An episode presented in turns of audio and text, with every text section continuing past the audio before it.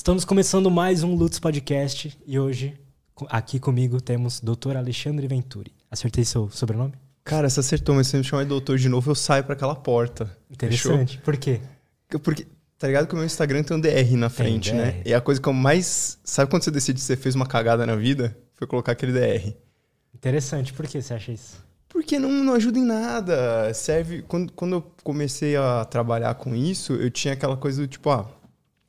É, sabe a visão clássica do médico?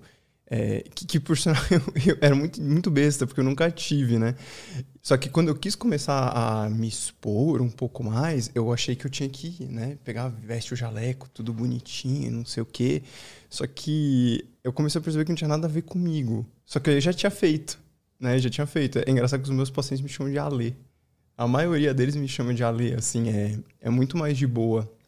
O, pra você ter ideia, o meu jaleco ele passa a maior parte do tempo na cadeira, assim, no, eu ponho jaleco quando vou fazer procedimento, basicamente, porque aí não dá para se sujar também, mas se não, eu nem. Sei lá, é, é, meio que cria um distanciamento que eu acho que é meio inútil.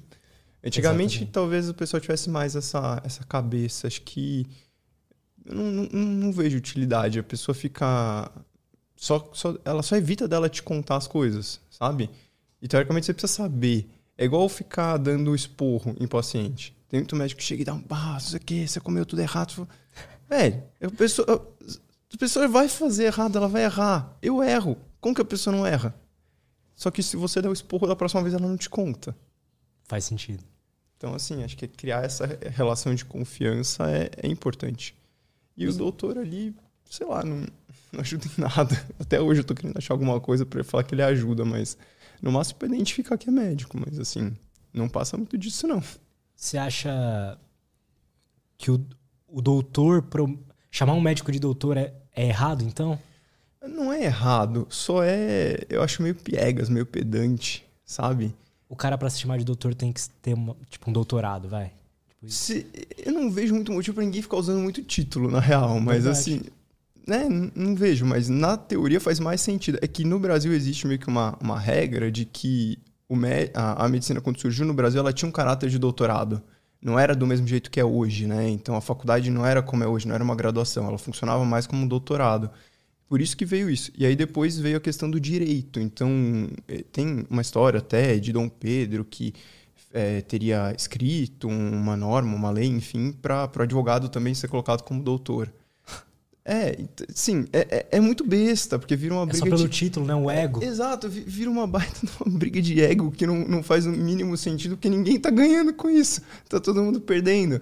Eu, eu entendo mais um país, se eu não me engano, acho que é a Alemanha, que se você tiver dois doutorados, você até pode pôr no RG, assim, doutor, doutor. Caralho. Ah, beleza, vai lá e usa os dois doutorados, mas aí pelo menos acho que faz mais sentido, mas sei lá. Eu, eu particularmente não gosto. Cara, legal, legal a tua visão disso. Mas e aí, se apresenta pra galera, fala um pouco qual que é o seu trabalho lá. Eu te acompanho já, um, já tem alguns meses que eu te sigo. Meses já? Meses, Cai, nem sabia. Alguns meses. E eu venho vendo seus conteúdos lá, eu vejo que você é bem focado em enxaqueca e tal, mas realmente você fala de outras coisas também, né? Cara, então, é, pra quem não conhece, é aquela câmera ou aquela essa câmera? Aqui. Nem sei, essa câmera aqui. Pra quem não me conhece, meu nome é Alexandre Venturi, eu sou médico, sou neurologista e eu trabalho muito com uma doença que talvez seja uma das doenças mais comuns e que, por incrível que pareça, é uma das doenças mais maltratadas que a gente tem, que é enxaqueca. Tipo, eu digo que é uma das mais comuns porque, não sei se você sabe, o Brasil é o país mais ansioso do mundo. Já deve ter te, nunca te falaram essa estatística? Se falaram, eu esqueci. Cara, é, essa é uma estatística famosa. Só que é engraçado que, assim, não é o país só mais ansioso do mundo, ele é o país mais enxaquecoso do mundo. Também. A média mundial de enxaqueca é, tipo, 15%. Brasilzão, 35,5%. Bate no peito, Brasil. Caralho, 35,5% das pessoas sofrem de enxaqueca. 35,5%. Que bizarro isso. Agora, disso daí, a maioria geralmente só vai atrás de procurar um tratamento quando a coisa tá, tipo, muito, muito, muito, muito ruim. E aí dá muito, muito, muito, muito trabalho para resolver. O que, que seria isso de muito, muito, muito ruim? Porque agora você falando sobre essa porcentagem aí, eu fiquei me lembrando que várias pessoas ao meu redor falam que sente uma enxaqueca quase que diariamente, né? Nossa, tô com dor de cabeça hoje e tal. O, que, que é esse muito ruim? Cara, geralmente é dor diária. Assim, a pessoa vai procurar quando ou ela tem uma dor muito forte, né? Muito forte. E aí ela acaba no pronto-socorro, e aí vomita ou passa por algum constrangimento. Eu tenho um monte de história de seguidor meu, assim, que. Eu não vou nem falar de paciente, porque não, não tem como ganhar as histórias dos meus seguidores. Eles ganham de longe, velho. Que assim, a pessoa que. Não sei se vocês sabem, enxaqueca dá muita náusea e a pessoa. Não, não sabia disso. Uma das coisas que vem, além da dor de cabeça que vem na enxaqueca, ela dá muita náusea e a pessoa vomita, às vezes, assim, do nada. E tem histórias do tipo, a pessoa conversando e vomita, ou ceia de Natal. Teve uma seguidora uma vez que me contou que ela foi sair com, com carinha, e aí a primeira vez que eles estavam saindo, não sei o quê, ela passou mal, vomitou no jantar, não sei o quê, mas hoje eles são casados. Porra, funcionou então. E o mais legal foi que ela me contou que quem apresentou meu perfil para ela foi o marido. Caralho. Aí esse, gostei desse cara. cara, interessante isso, né? Por que que você acha... A gente pode até, se puder me explicar melhor, o que, que exatamente é enxaqueca? O que, que acontece no cérebro uh, quando tá rolando enxaqueca? Mas por que, que você acha que a galera vai meio que empurrando com a barriga, assim? Cara, Porque é uma lá. dor, imagino... Assim, eu nunca sofri de enxaqueca, já tive dor de cabeça forte, mas nada, assim, recorrente. Então vamos, vamos ver se você já teve uma crise boa, de enxaqueca. Boa, boa vamos lá. O que é uma crise de enxaqueca? Primeiro, a gente tem. Como é uma doença que não aparece em nenhum exame, existe um critério para você falar se, tem a, se a pessoa tem aquele diagnóstico ou não. Fechou? Esse ah. critério é clínico, então a pessoa tem que ter algumas características. Aquela dor vai ter determinadas características. Só que isso serve para você dar o diagnóstico. Isso é um grupo pequeno até das pessoas que tem essas características bonitinhas. Depois, se você vai conversar com aquelas pessoas ou até com outras, você vai ver que aparecem outras características que não tem nada a ver com aquilo que está no consenso para você dar o diagnóstico. Então, qual Entendi. que é o mínimo que a pessoa precisa ter para você falar que ela tem enxaqueca? Então, pelo menos cinco crises na vida do jeito que eu vou te falar. Então, é uma crise de intensidade média para forte, ou forte mesmo, né?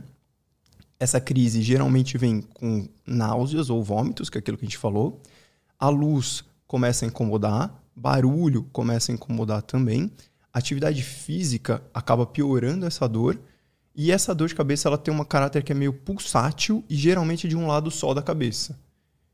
Então, se você conhece alguém que está tendo uma dor de cabeça já meio forte, que costuma ser de um lado só, pulsando, e que tende a, depois que a dor começa a ir para um quarto escuro e quietinho, grande chance dessa pessoa ter enxaqueca. Só que quando eu falo isso, a impressão que dá é: ah, enxaqueca é um tipo de dor de cabeça. É. Só que isso é verdade, mas isso é mentira. Quando a gente olha na classificação, isso é verdade, tá lá, enxaqueca tá dentro das dores de cabeça, beleza. Só que a dor de cabeça é o que menos acontece na enxaqueca. Ah, é? Por incrível que pareça, assim, se a gente pegar a crise de enxaqueca, a gente pode separar ela em algumas fases. Então, tipo, a gente pega lá quatro fases da crise de enxaqueca. Uma dessas fases é a dor. Todo o resto não tem dor. Pelo menos não de cabeça. A pessoa pode ter dor no pescoço, a pessoa pode ter. Tem gente que fica com uma paralisia em metade do corpo, como se tivesse tido um AVC, e depois volta. Então imagina ficar o corpo paralisado por, sei lá, uma hora, aí depois volta. Ou começa a perder a visão, aí depois volta. Tem esses episódios de náusea que às vezes vem com uma vertigem, então a pessoa tem uma tontura muito, muito intensa e depois passa. Ou às vezes ela pode ter só tontura sem dor de cabeça. Às vezes a pessoa pode ter só alteração de visão, ou uma alteração de fala sem ter a dor de cabeça. Então, tudo isso pode acontecer na enxaqueca. Ela Entendi. é meio que um, um, camaleão, assim. E conforme a doença vai evoluindo, ela vai ficando parecida com outras doenças, porque ela começa a criar padrões de comportamento diferentes. Então, a enxaqueca consegue, quando a pessoa não trata, criar um transtorno de ansiedade. Então, a pessoa começa a desenvolver um transtorno de ansiedade por causa da enxaqueca. Porque pega por que por... exatamente isso acontece, você sabe? Vamos pensar, por exemplo, no que é um transtorno de ansiedade. Tá. Né? Então, a gente pode pensar de duas formas. A gente pode pensar na origem do treco ou a gente pode pensar em como eu dou diagnóstico. Por incrível que pareça, não é a mesma coisa. Um transtorno de ansiedade, na origem dele, ele é um fenômeno de antecipação. Então, vou te dar um exemplo. Imagina que você está perdido numa floresta. Aí você está na floresta, você começa a ouvir um barulho. Esse barulho, você pode achar que é um, sei lá, um tigre, um leão, alguma coisa assim, e você vai ficar meio preocupado com isso. Então você vai antecipar um problema. Você vai ficar ansioso que aquele barulho possa te trazer algum problema. Uhum. Isso é ansiedade. Se esse leão aparece na tua frente, isso não é mais ansiedade, isso é medo. Agora, o que é um transtorno de ansiedade? Ao invés de estar na floresta, Você tá no jardim da tua casa, aí ouve um barulho e acha que tem um leão ali. Não faz sentido nenhum, porque não, não, não há lógica. Ansiedade não é doença. Se a gente não tivesse algum grau de ansiedade, você não olhava para os dois lados antes de atravessar a rua. Inclusive, tem gente que não olha, então. Mas, assim, saca que essa é a ideia por trás. Entendi. Quando aquilo chega num nível que tá te causando um problema, você está procurando o leão no jardim de casa, não vai dar certo. Então você tem um transtorno. O que, que acontece, por exemplo, no sintoma ansiedade? Né? É esse fenômeno de antecipação, que é a origem da doença tal. Agora, como que a gente dá o diagnóstico do transtorno de ansiedade generalizada, por exemplo? Então a pessoa precisa ter algumas características. Ela precisa ter, por exemplo, uma perturbação do sono, ela precisa ter tensão muscular associada, ela precisa ter o prejuízo, mas por incrível que pareça, quando você lê, não está pedindo que ela tenha necessariamente esse fenômeno de antecipação que é o que deu origem à doença. Ela surgiu desse jeito. Mas eu dou o diagnóstico pelos sintomas.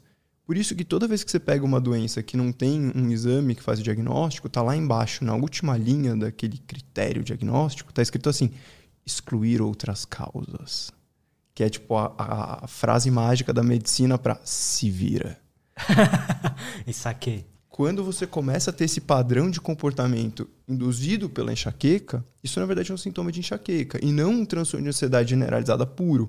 Mesmo que você olhe os critérios ali e fale, ah, bonitinho, ele encaixa aqui. Por quê? Porque tem essa última linha, você não pode ter outra causa que explique. Então existe isso. Você pode ter pessoas que têm um comportamento meio semelhante, ou bem parecido mesmo com um transtorno afetivo bipolar, e na verdade é uma instabilidade de humor pela enxaqueca. Entendi. Saca? Ela vai imitando outras coisas. Por exemplo, TDAH, que é um assunto que eu acho que você gosta. Uhum. A gente tem pessoas, eu tenho pacientes que tiveram diagnóstico de TDAH e tinham uma enxaqueca crônica, ou seja, mais de 15 dias de. Na verdade, era enxaqueca diária, não era nem mais crônica. E isso causa déficit de atenção. E a pessoa teve diagnóstico de TDAH. Só que ela não tinha TDAH, mas ela tinha déficit de atenção. Por quê? Porque quando você olha o critério de diagnóstico de TDAH, na última linha está escrito se vira, ou seja, procure outras causas.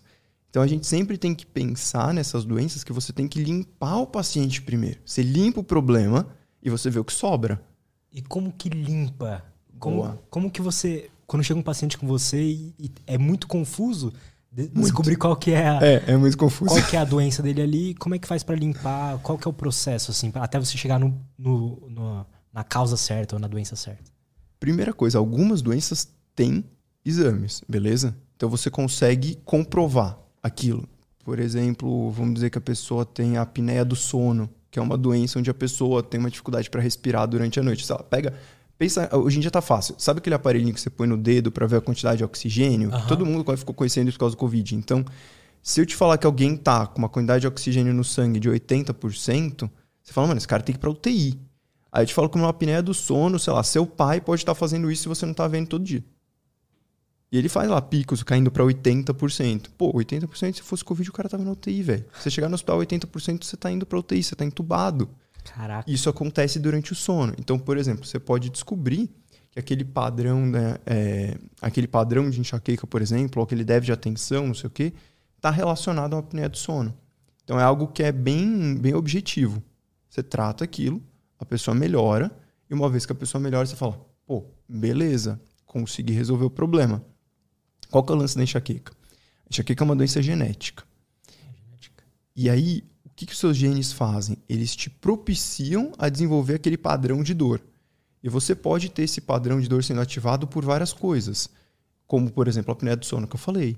Você pode até ter um transtorno de ansiedade que veio antes da enxaqueca e que está servindo como se fosse um gatilho, alimentando aquela doença, e aí você fica tendo aquelas crises desesperadamente como você também pode ter o contrário. Você pode ter a própria enxaqueca se alimentando, porque ela mesmo se retroalimenta.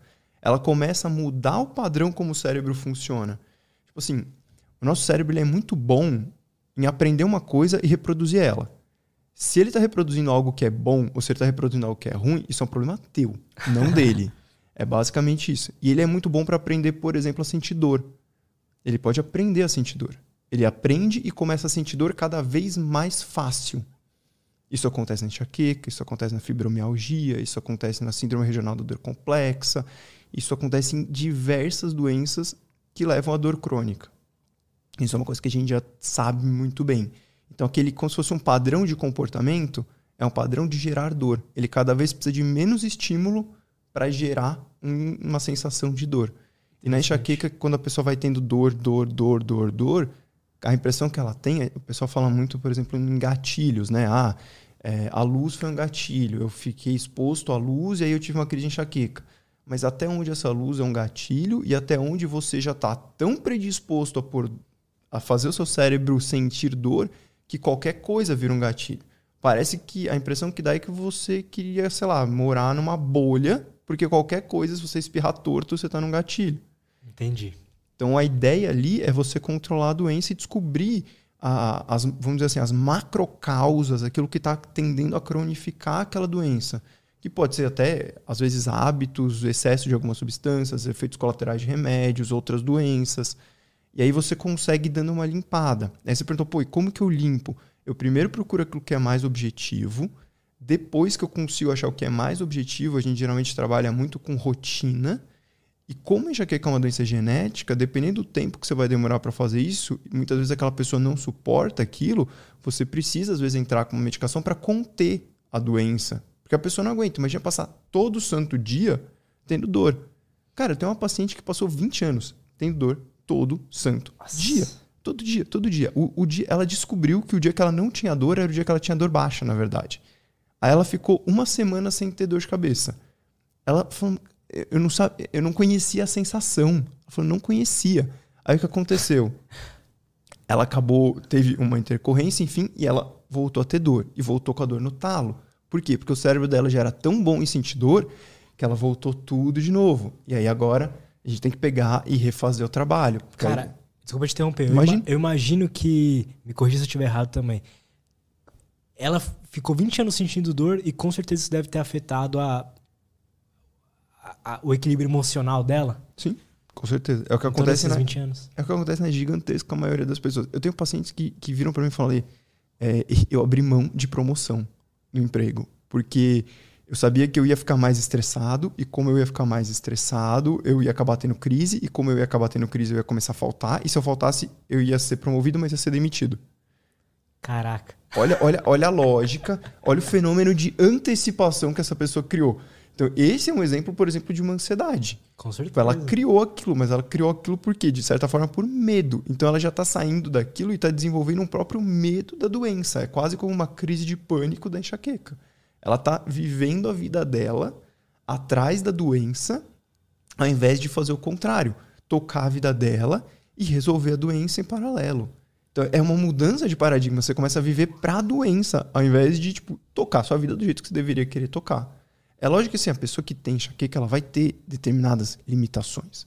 Né? Então, por exemplo, isso é uma coisa que a gente viu muito nos últimos anos. Né? Não sei se você já leu a respeito. Se, se alguém jogar no Google, vai ver isso que a pessoa escreve lá, enxaqueca, como curar enxaqueca. Aí vai vir uma lista de alguma dieta louca, completamente maluca, que a que, pessoa... que, que geralmente aparece? Cara, tudo, assim, basicamente a pessoa vai ter que viver a base de pão e água. Não, pera, tira o pão porque tem glúten, então não pode também. Então ela vive a base de fotossíntese.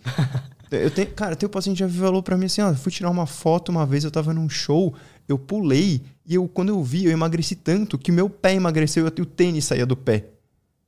imagina essa cena. E tipo, a pessoa era magra. Só que tá ficando já praticamente Bizarro. esquelética, uhum. porque é uma dieta que não faz sentido. E o que assusta muito é que, de fato, tem, você tem, sei lá, 30% das pessoas que a parte alimentar tem um impacto. Só que tem uma galera que prega isso para todo mundo.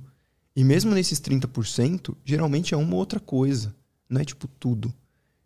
Então, okay. as pessoas não saem pesquisando para ver o que na dieta. Não, é tipo, corta tudo, não pode comer nada. E sim, mesmo que você melhore a doença, você conseguiu com o tratamento piorar mais a qualidade de vida daquela pessoa do que às vezes a própria doença. É muito doido. Então você tem que tentar equilibrar as coisas e procurar o que realmente faz diferença naquilo. Se você não consegue procurar, e essa é a dificuldade, você perguntou, pô, deve chegar tudo confuso, chega. Então, uma coisa que ajuda muito, assim, para você começar a fazer um tratamento, é começar a criar uma rotina naquela pessoa.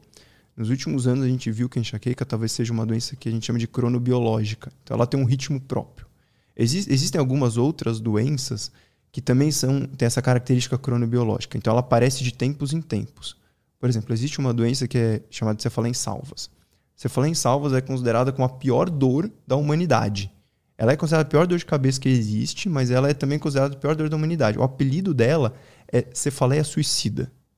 Cefaleia é o nome técnico para dor de cabeça. Então, assim, imagina. Entendi. Você tem uma dor, que o nome da dor é dor suicida.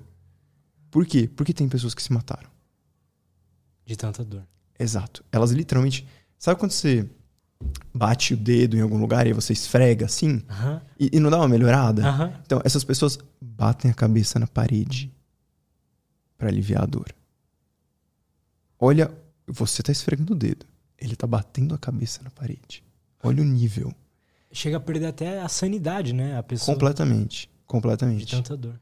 Completamente. A pessoa perde, tentativa de suicídio. Tipo, é, é um negócio terrível. E essa doença é muito cronobiológica. Então, ela geralmente acontece duas vezes por ano. E ela é marcada pelas estações do ano, inclusive. Olha que doido. Você consegue, tipo, prever uma doença pelas estações do ano. Geralmente, para a maioria das pessoas, é primavera e outono. Então, olha que doido. Uma doença tem um relógio interno que dura seis meses.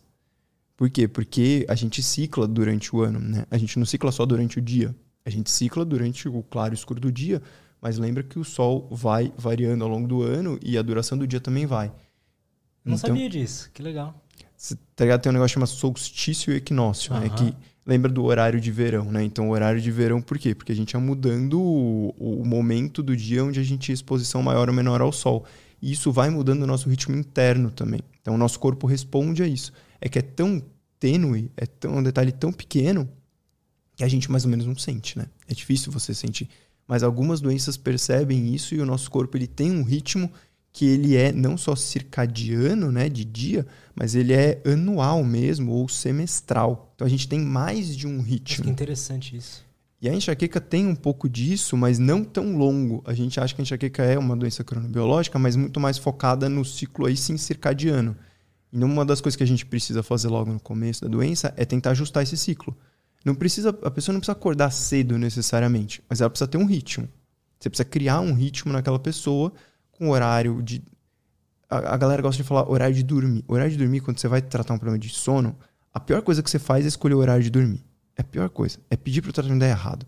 Você sempre escolhe o horário de acordar. Porque a partir dali, você junta todo o resto. Porque se a pessoa dormir tarde algum dia, ela vai dormir menos. Só que como ela acorda sempre no mesmo horário, você acaba juntando o sono para ela usar no dia seguinte. Então você Aham. usa esse sono que ela acumula como uma catapulta, é um negócio que a gente chama de pressão de sono. A gente faz isso muito na enxaqueca. Quando a gente começa a procurar, então pô, você fala, pô, como é que eu limpo? Eu começo a procurar tudo que é possível de- dessa pessoa ter de doença possível, imaginável. Na primeira consulta, a gente tá fazendo uma triagem de tudo. Tem vezes que a gente perde um pouco, porque é, é muita coisa. Já começa a investigar tudo para ver o que, que eu vou encontrar. E eu tento criar uma rotina para essa pessoa e tirar coisas que claramente mudam a forma como o cérebro funciona. Quem tem enxaqueca tem um cérebro que ele é hiperreativo. Então, assim, é como se o cérebro fosse um pouco mais ativado do que das outras pessoas. Ele está sempre meio ativado demais.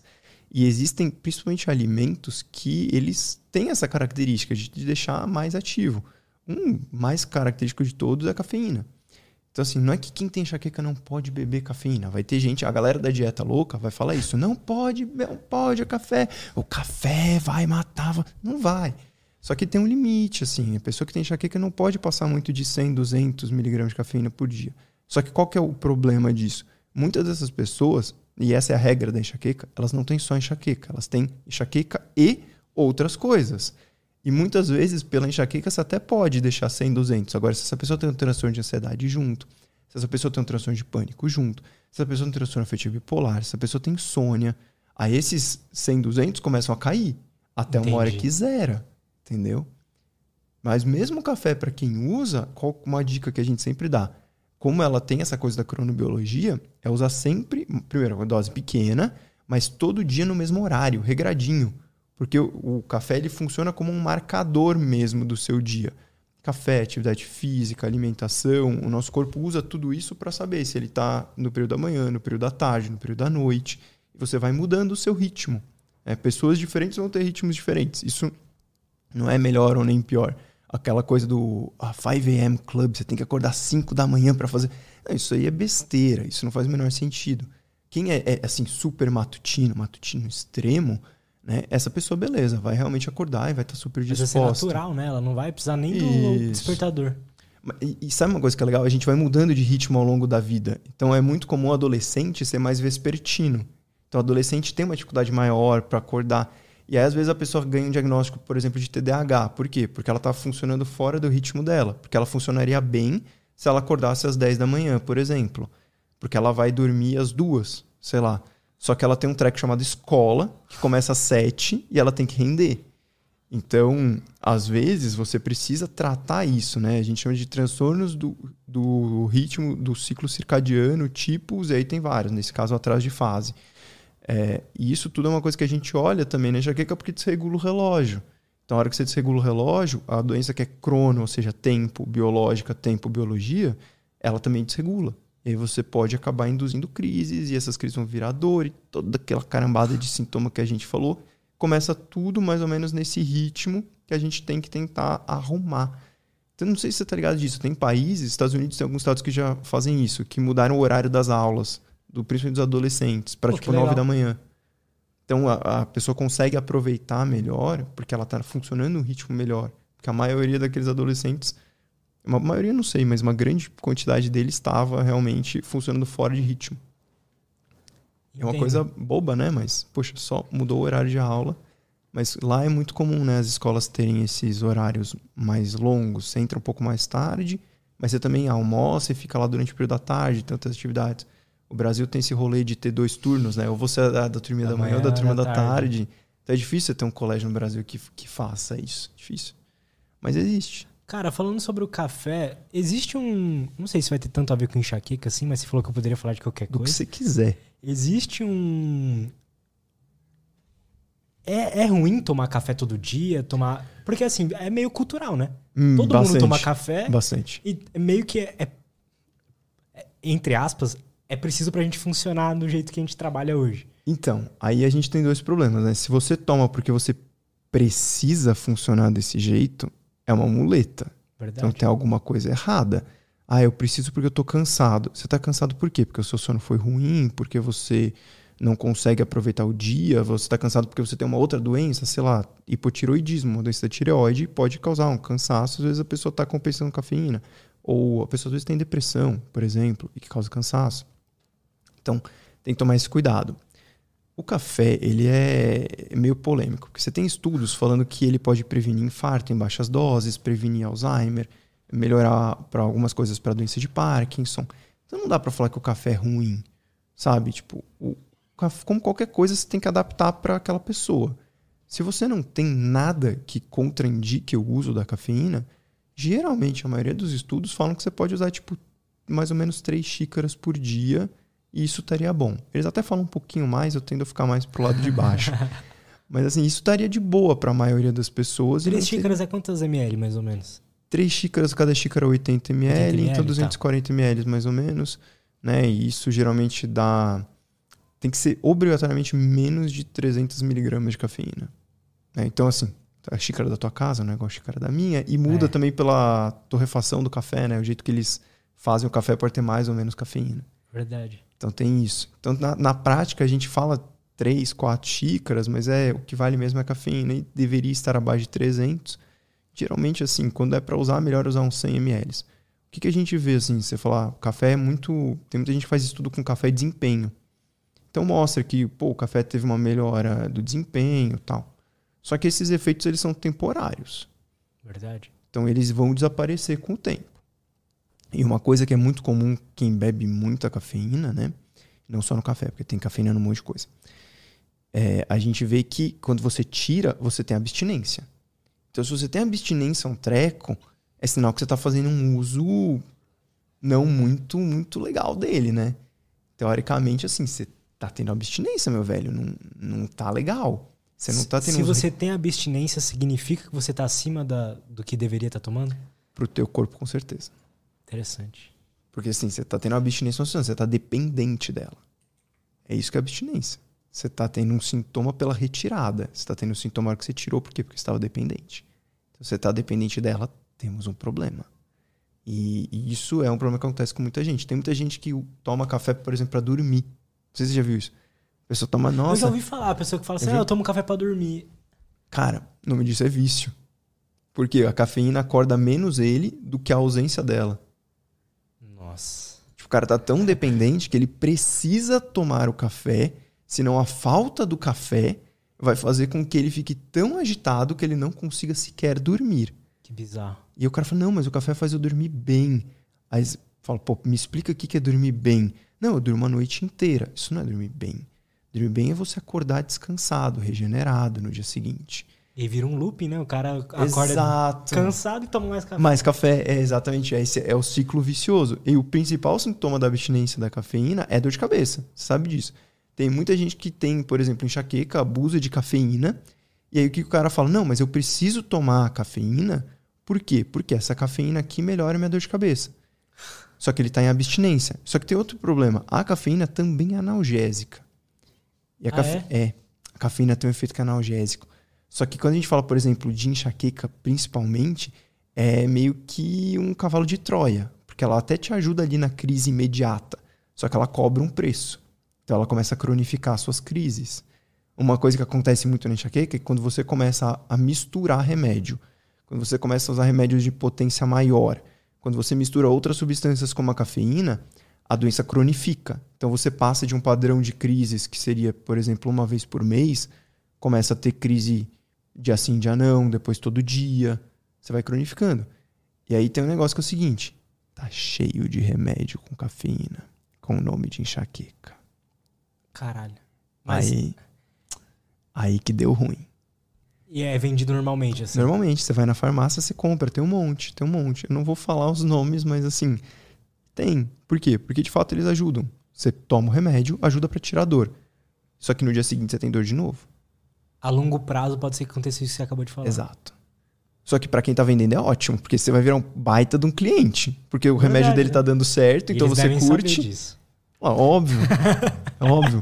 Não, assim, eu, eu, eu, sempre acho meio, meio bad quando a galera começa, ah, o complô da indústria farmacêutica. Não, não é tipo complô, eles estão vendendo um produto. O produto deles está falando que é para você usar com moderação. Eles não estão dizendo quanta moderação, eles não estão dando nome, não estão dizendo número. Mas assim, você meio que está assumindo o risco. Tipo, ah, eles sabem que pior. Óbvio que sabem. Tipo, eu sei, eu sou médico, tem um monte de médico lá, óbvio que sabe. Mas eles consideram, tipo, ah, você vai usar uma vez por ano, não vai piorar, ué. Mas quem, quem tá dizendo quanto? Mas ninguém não faz fala. isso, né? Exato. Isso que é foda. Então, é aí que tá. Porque assim, aí você entra naquele problema. Se você vende o remédio só com receita, você também, ainda mais num país como o Brasil, que é difícil ter acesso a médico, sabe? É foda. Você travar tudo é complicado. Por outro lado, você também libera e aí começa a criar problema. Então, assim, você pergunta, Alexandre, o que, você acha mais correto? Eu falo, não tenho a menor ideia. Graças a Deus eu não tenho que decidir isso, não sou ministro de nada. Verdade. Porque não dá, não sei, não faço a menor ideia. Os dois lados são ruins. E, e quando o pessoal chega pra, pra tratar, chega com você, ah, tô com dor de cabeça e tal, não sei se é enxaqueca e tal. O primeiro passo é limpar tudo, limpar para ver se é enxaqueca mesmo. Se for, você passa aquela mudança de rotina uhum. e tudo mais se ela precisar, às vezes, para dar o, o, primeiro gás, tomar o remédio. Exato. E que remédio? Quais são os remédios que você. Assim, não precisa falar a marca, sei lá, mas não, não, o, qual é, é a assim, diferença assim, desse remédio que vem que é com cafeína para os melhores? Por exemplo, uma, porque assim, a gente tem dois, duas linhas, vamos dizer assim, de remédios. Uma que é para prevenir as crises. Para evitar, então a pessoa está tendo crise todo dia, ela começa a ter menos um número menor de crise. Então ela vai ter crise de assim, de anão, depois uma vez por semana, depois uma vez por mês. Esse vai ser um remédio preventivo, tá? Profilático. E você tem um remédio que ele é abortivo, que pelo amor de Deus não tem nada a ver com gestação, gente. Pelo amor de Deus, porque toda vez alguém me fala isso, tem nada a ver com gestação, nada a ver, zero. É abortar a crise, é interromper a crise de dor, tá? E esses daí. Pô, é um nome, sei lá, ruim, né? É horrível, é horrível. e tipo, eu falo, não, não, toda vez que alguém manda uma pergunta dessa, eu falo, não é possível. Vou tipo, perder meu bebê se eu tomar? Cara, eu já ouvi essa pergunta. E pior, eu já ouvi, se meu marido tomar, eu posso. Caraca. Essa foi top. Mas, tipo, aí esses remédios são para crise. Então, geralmente, quando a gente vai instituir um tratamento, além de toda a questão de investigação, mudança de rotina, tudo, você tem que separar esses dois tipos de remédio. Então, o remédio para crise, qual que é o ideal? o mais simples possível. Ou seja, não, não é legal que misture vários remédios, porque quando você começa a misturar remédio, você aumenta a chance de cronificar a dor. E que seja realmente eficaz. Né? Então, você não pode ficar tendo uma crise meio abortada. Quando você tem uma crise meio abortada, é aquilo que eu falei, a própria enxaqueca meio que se retroalimenta, sabe? E aí ela começa a se cronificar. Então, a crise tem que ser eficazmente abortada. Então, ela realmente tem que interromper. Entendi. E um remédio que tenha baixo risco de, vamos dizer assim, rebote, que são essas dores do dia seguinte, vai? E que cronificam, que a gente chama, tem um nome isso, a gente chama de cefaleia por abuso de analgésico. Isso é um nome bonito para falar que cronificou a tua dor porque você usou um excesso de remédios errado. Então, qual que é o equilíbrio? Você teria um remédio para prevenir as crises e pontualmente você usaria um remédio quando tem a crise, bem pontual, para conter ela. E aí, com o tempo, você fala, ah, então o cara vai ter que usar o remédio para prevenir as crises o resto da vida. Não, não é verdade. Tipo, eu tenho enxaqueca. Eu não tô com nenhum remédio preventivo nesse momento. Zero. Por quê? Porque eu consigo controlar tudo de outra forma. A ideia do remédio preventivo é você fazer como se fosse um airbag, assim, sabe? Um amortecedor. Você dá uma segurada enquanto você não resolve aqueles outros problemas. Então você vai investigando tudo e ao mesmo tempo você diminuindo o número de crises, você consegue com que o cérebro desaprenda a produzir dor. Então, por exemplo, a gente demora mais ou menos, uns, o nosso cérebro demora uns nove meses para desaprender um padrão de dor. É, exato. Então, assim, só para isso. Caralho. Então, depois que você controlou a dor do cara, você precisa de uns nove meses dele controlado para o cérebro dele te para tentar fazer ele voltar para um padrão mais normal. Então, tem muita gente que fala assim: ah, o remédio não trata, o remédio está só te enganando, porque você tira o remédio e a dor. Não é assim, cara. Ele tem essa função. É óbvio que tem todo o resto. Tem todo o resto que, que é um problema que muita gente acaba esquecendo. É, é, mais ou menos a mesma coisa que eu ouço a, tipo, os psiquiatras falando de antidepressivo, por exemplo. Sim. Muitas vezes precisa dar um antidepressivo pro cara, pelo menos, né? Vou começar a conseguir fazer Isso, exercício exato, e usar outras exato. coisas. Por, por exemplo, eu tenho um paciente que fala, por exemplo, eu, eu como tem uma área da neurologia que a gente chama de neurologia comportamental, né? Neurologia cognitivo comportamental. Parece que o nome da terapia, que é, é. terapia cognitivo comportamental. Né? Tem, o que, que estuda essa área? Assim? Essa área, basicamente, ela estuda a área da psiquiatria que já foi descoberta como funciona. Entendi. Pensa, pensa, pensa Acho na, que eu entendi. Pensa na origem, como que as coisas começaram. É, eu, gosto, eu gosto muito dessa eu gosto muito de história da medicina. Tipo, eu Manda. tenho um monte de livro. Legal pra caralho. Então, assim, da onde veio a neurologia, da onde veio a psiquiatria? Porque estão os dois trabalhando com o cérebro, né? Então, pô, da onde que veio? A psiquiatria, por incrível que pareça, ela veio da religião. Porque o que a gente chama de mente antes era entendido como alma. E a mente é um conceito que saiu do conceito de alma. Naquela época, a psiquiatria veio exatamente derivada do viés religioso. Então ela focava muito nisso. A neurologia veio da onde? Veio da neurocirurgia. Eu primeiro tive a cirurgia, aí depois eu fui estudar o cérebro. No meio do caminho, essas coisas mais ou menos começaram a se encontrar, que é uma situação que a gente está hoje. E aí a gente começou a perceber uma coisa dentro da psiquiatria, porque existia muito essa coisa do transtorno mental, de que é o transtorno da mente. E hoje em dia a gente conseguiu mapear com, é, óbvio que muitas falhas ainda, mas da onde está saindo aquele problema. E uma vez que a gente consegue entender de onde está saindo aquele problema, essa área da neurologia, que é a neurologia cognitivo-comportamental, e que sempre estudou principalmente a área de demências e mudanças de comportamento, começou também a estudar essa área de ansiedade, de depressão, de transtorno bipolar, tá, tá, tá. Então, assim, você começa a ter uma área ali que é meio, meio nebulosa, com várias pessoas atuando, que talvez no futuro a coisa até se funda. uma coisa só. Exato. Pode ser que demore 20 anos, talvez demore 200 anos, talvez demore mil anos, mas a impressão que dá é que quanto mais você consegue entender aquilo, mais a neurologia gosta do assunto.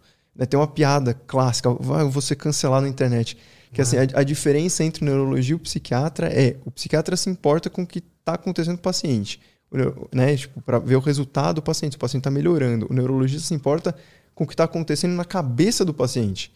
Então, assim, eu quero entender. Eu, como neurologista, sou tipo o, o eterno investigador. Você falar para mim que eu tenho que tratar uma doença que eu não consigo explicar biologicamente, eu fico da, da, da, da tilt, entendeu? Eu não funciono desse jeito. Você tinha falado que a, a neurologia justamente estuda essas coisas que já são meio conhecidas. Exato. Só Qual- que de um perfil biológico, para ver Entendi. quais áreas do cérebro que estão atuando, quais mecanismos estão juntando. Tanto que o nome neurologia cognitivo-comportamental é muito parecido com a terapia cognitivo-comportamental. Por quê? Porque a terapia cognitivo-comportamental é uma técnica que é baseada no método científico. É, em neurociência pura. Exato. Exatamente. Então você começa a fundir através da neurociência. E quais são essas coisas que meio que a gente já tem uma quase certeza do que é?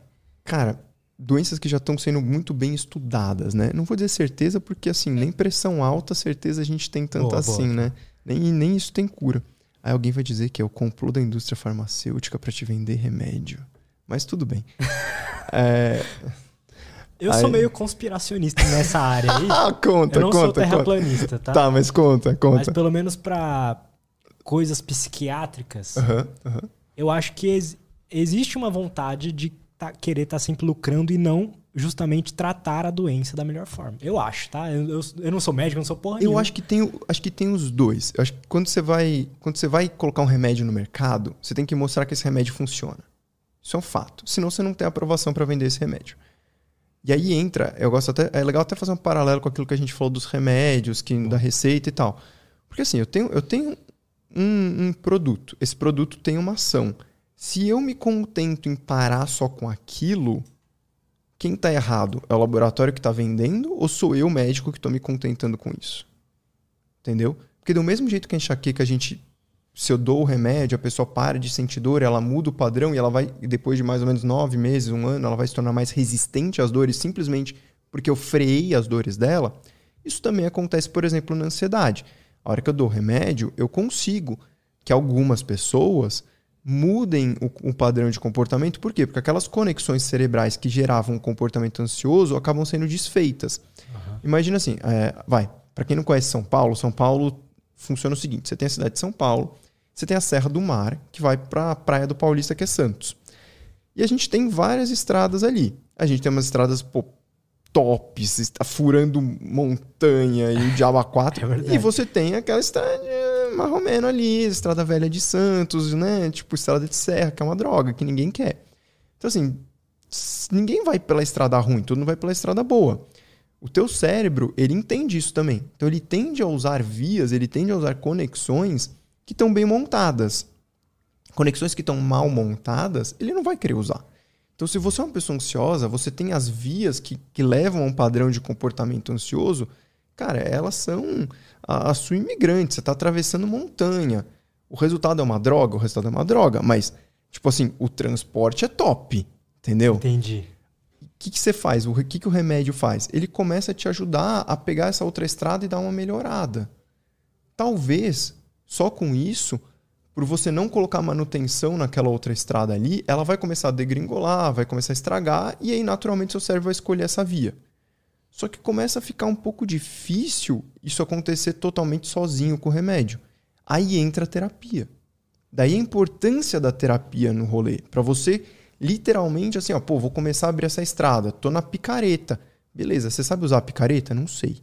Então vamos começar pelo menos aprendendo a usar a picareta, depois eu te ensino a usar o carro, depois eu te ensino a usar o trator, e a gente monta essa estrada. A terapia é mais ou menos isso.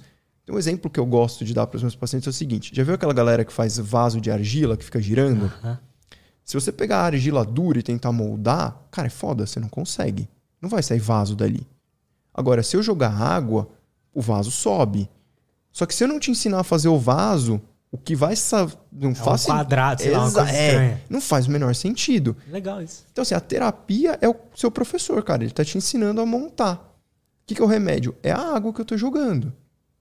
Agora, se você tem o professor, mas você não joga água, vai ficar foda de montar. Depende, se você tem um vaso quase pronto, que tem só uma lasquinha, pô, tudo bem, talvez você não precise mesmo da água e beleza, até o suor da tua mão se bobear é suficiente, beleza. Agora, se o seu vaso tá no chão, não dá. Então é aquilo que você falou, pô, eu preciso às vezes do remédio para colocar a pessoa em condições de fazer a terapia. Então essa é a função, no meu entendimento assim do remédio. Quando você Ah, olha em termos isso. de trabalhos científicos, e aí isso é muito muito marcado para ansiedade. A ansiedade assim é, é um dos assuntos que isso já foi muito bem estudado. Então você pegar assim, ó, eu vou te tratar, você tem um transtorno de ansiedade generalizada, eu vou te tratar com um antidepressivo que a gente usa para que, é, que é um nome horroroso, né? Falar antidepressivo dá a impressão que é para depressão, mas não é. Enfim, é nome histórico. Uhum. E aí você vou te dar, beleza, esse remédio vai ali tratar a sua ansiedade. Dali a um ano, sei lá, eu resolvo tirar esse remédio. Será que você vai continuar com o padrão ansioso ou você vai, será que você vai manter esse padrão não ansioso que você conquistou durante esse um ano ou você vai voltar para o seu padrão ansioso? E a gente tem que falar, pô, vamos fazer essa pergunta para quem? Para um estudo científico. Esse estudo existe? Existe. Aí o que, que a gente viu?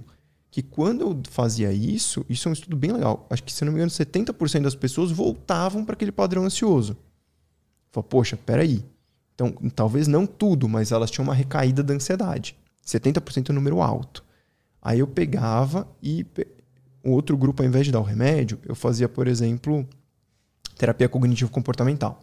Eu falo, pô, esse grupo aqui não recorreu, não caiu. Esse grupo sustentou o resultado a longo prazo. Só que esse grupo aqui também demorou muito para começar a ter resultado. E às vezes a pessoa não tem como esperar tanto. Aí o que, que eu peguei e fiz, eu, né, nesse estudo? Uhum.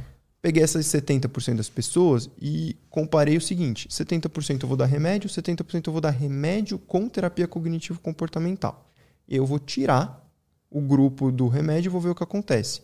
Beleza, aqueles que fizeram só o remédio, de novo, caíram por volta de 70%. O grupo que fez remédio, mais, na verdade era o pacote completo, né? É remédio, TCC, meditação tipo mindfulness, atividade física. A hora que você tira o remédio, a taxa de recidiva caía de 70% para 2,5%. É, tipo, não, não tem muito como você argumentar contra isso. Você pode ser o fanboy de qualquer laboratório. não dá para você contra-argumentar esse dado. O único jeito de você contra-argumentar é falar que isso tudo é falso. Fala, não, isso tudo é falso. Aí você fala, tá, e tem outros estudos? Tem, que mostram a mesma coisa? Parecido. Então, tipo, é, todo mundo é falso. Então não dá. O, de novo, o problema Cara, não... isso é muito interessante. Demais. Mano. Mas, mas, tu percebe que o problema não é o remédio? Porque o remédio ajudou o é cara no começo. É verdade. Quando tava tudo destroçado, o remédio te colocou em condições de fazer a terapia. Aí depois, ele tem que ser retirado. O problema é quando você faz os tratamentos tudo pela metade. Tipo assim, você se contenta com o resultado do remédio. Então, não, você, você entendeu que você está bem? Você tem condição de fazer? Tenho. Então agora a gente vai começar a trabalhar com terapia, a gente vai trabalhar com rotina, com atividade física, com meditação, com tudo que a gente tem. Entendeu? Eu vejo muita galera assim, tipo, ah, eu não quero usar o remédio. Tá bom. Então eu quero usar um suplemento, não sei o que lá. Você fala, pô, mas qual, que, que evidência científica tem esse suplemento? Ah, tem uma evidência mínima, mínima. Eu falo, qual é a evidência científica que tem a terapia? Gigante. Você está fazendo terapia? Não. Qual a evidência científica que tem a atividade física? Gigante. Você está fazendo atividade física? Não. Qual tá evidência... com preconceito do remédio. Então, exato. Tipo, Entendi. Tipo, é... cara, não é trocar o remédio pelo suplemento. Se você não quer o remédio, a coisa mais fácil que tem para fazer é usar aquilo que não envolve nem remédio, nem suplemento e que tem uma gigantesca evidência científica. Que atividade física, terapia, regulação de ritmo, sono e vigília. Tipo, cara, tem um monte de coisa que não tem a ver com remédio que você pode fazer, velho. Você vai correr, custa um tênis. Nem isso quer correr descalço, você pode correr descalço. É a roupa do teu corpo. Não dá nem pra falar que tem custo. E tem estudos mostrando que atividade física tem um efeito praticamente igual de remédio, que a gente chama de estudo de não inferioridade, né? Que você não fala que um é melhor que o outro, você fala que eles são equivalentes. E, pô, isso é de graça, velho. Cara, por que será que a atividade física melhora tanto, assim, a, a nossa qualidade de vida? Porque não Cara, parece que é algo muito complexo, é só correr, tá ligado? E, e, e é tão bom quanto um remédio. Vamos lá. Vamos, eu vou colocar duas perspectivas. Uma é a perspectiva que é um pouquinho diferente, que é a perspectiva da dor, tá bom? Você já viu alguém é, reclamar de.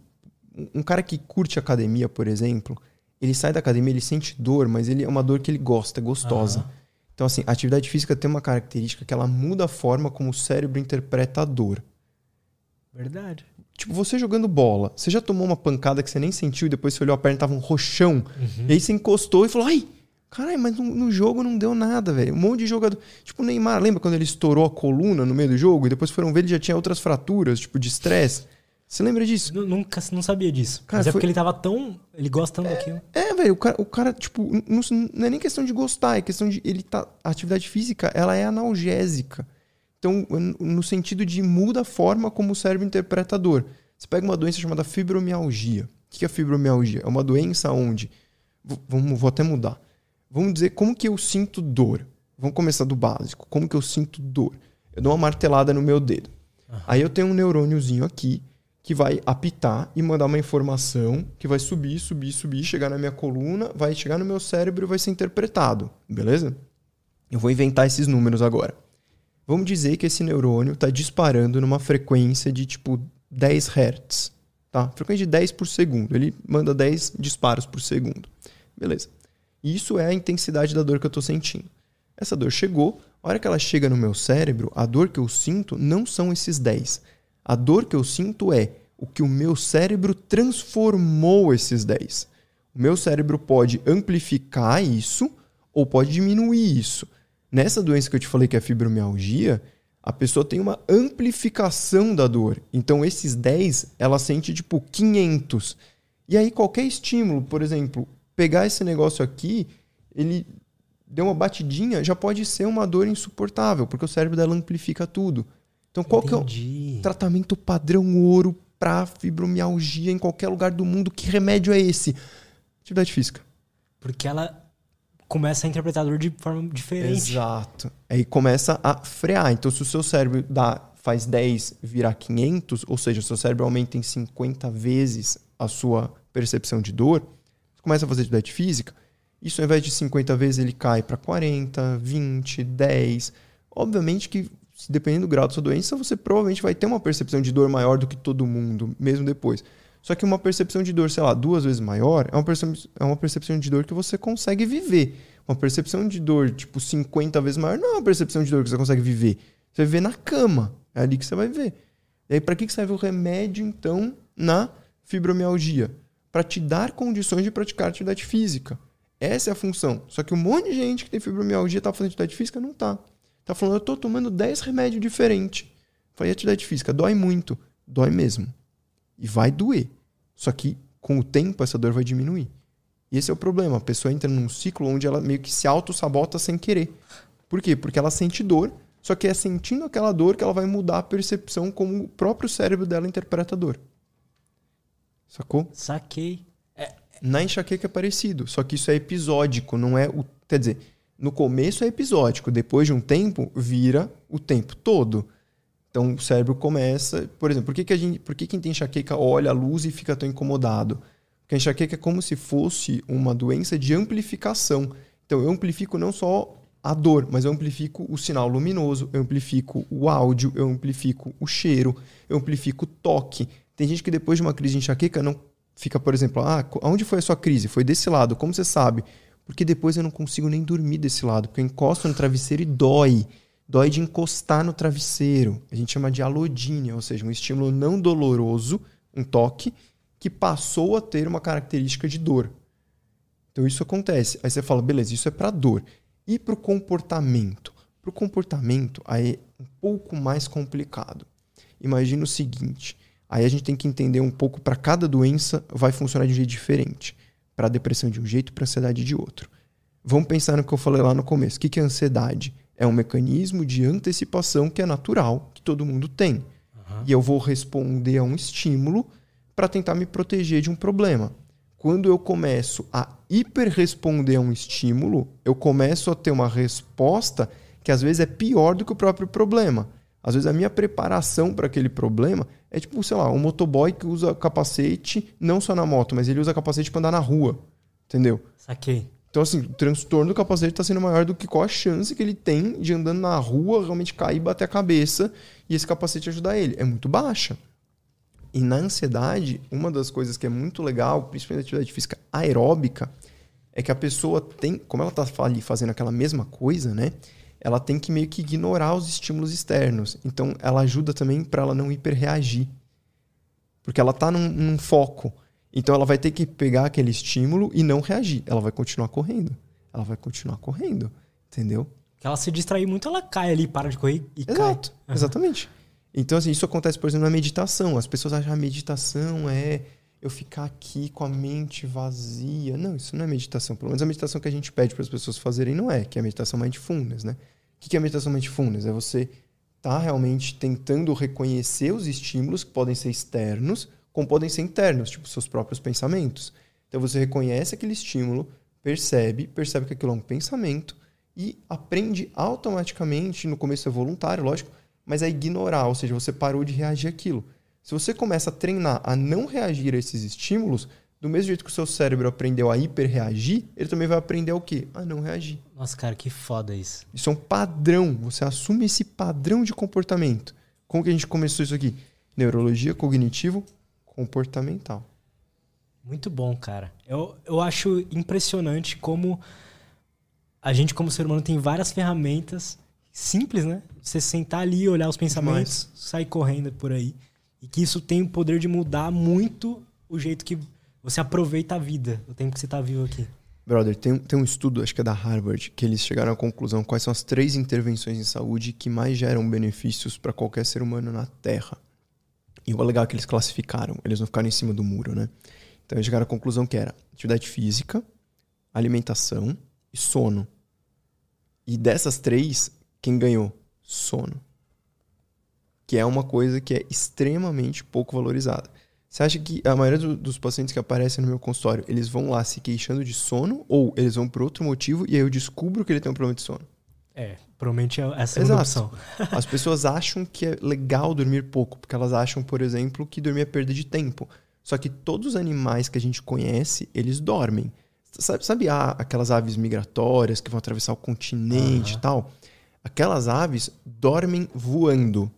Elas dormem um lado do cérebro de cada vez. Que bizarro isso. É bizarrésimo. Mas até isso precisa acontecer. O sono, ele, se ele não fosse extremamente importante, ele provavelmente seria o maior erro da natureza, porque é um momento que você fica extremamente vulnerável, né? Você teoricamente perde tempo. Só que assim, ele é o preço que a gente paga pelo desempenho cognitivo no dia seguinte. Então, assim, eu recebo muito paciente que fala assim: "Ah, eu tô preocupado, minha memória tá falhando, não sei o que lá". Como tá seu sono? Não, meu sono não é isso, mas minha avó teve Alzheimer. Não, mas como tá seu sono? Não, não, não, não mas, mas você não tá entendendo. Minha avó, ela teve Alzheimer. Falou, cara, seu sono tá como? Não, tá, tá uma droga, mas não é esse o problema que eu tô te falando. É, é esse o problema que você tá me falando.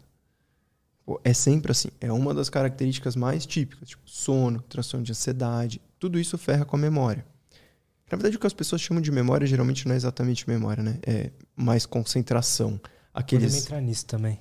Sabe, sabe aqueles déficits, tipo, você tá. Eu você vai pra cozinha. O que, que eu vim fazer aqui? Porra, sei bem. Top. Isso vem melhorando. Vem melhorando. Boa. Com mudanças de hábitos e tal, mas eu já fui, sofri bastante disso. Mas sabe um rolê que é legal? É assim, eu, eu não, não sei nem se está certo falar isso na primeira consulta. Talvez algum médico ache que, que eu não deveria falar. Isso é a opinião de cada um, né? Eu gosto de falar. Que assim, a pessoa vem muito desesperada, achando que ela vai ter Alzheimer, porque a avó teve, porque o pai teve, porque a mãe não sei o que lá. Você percebe que sua memória está ruim? Percebo.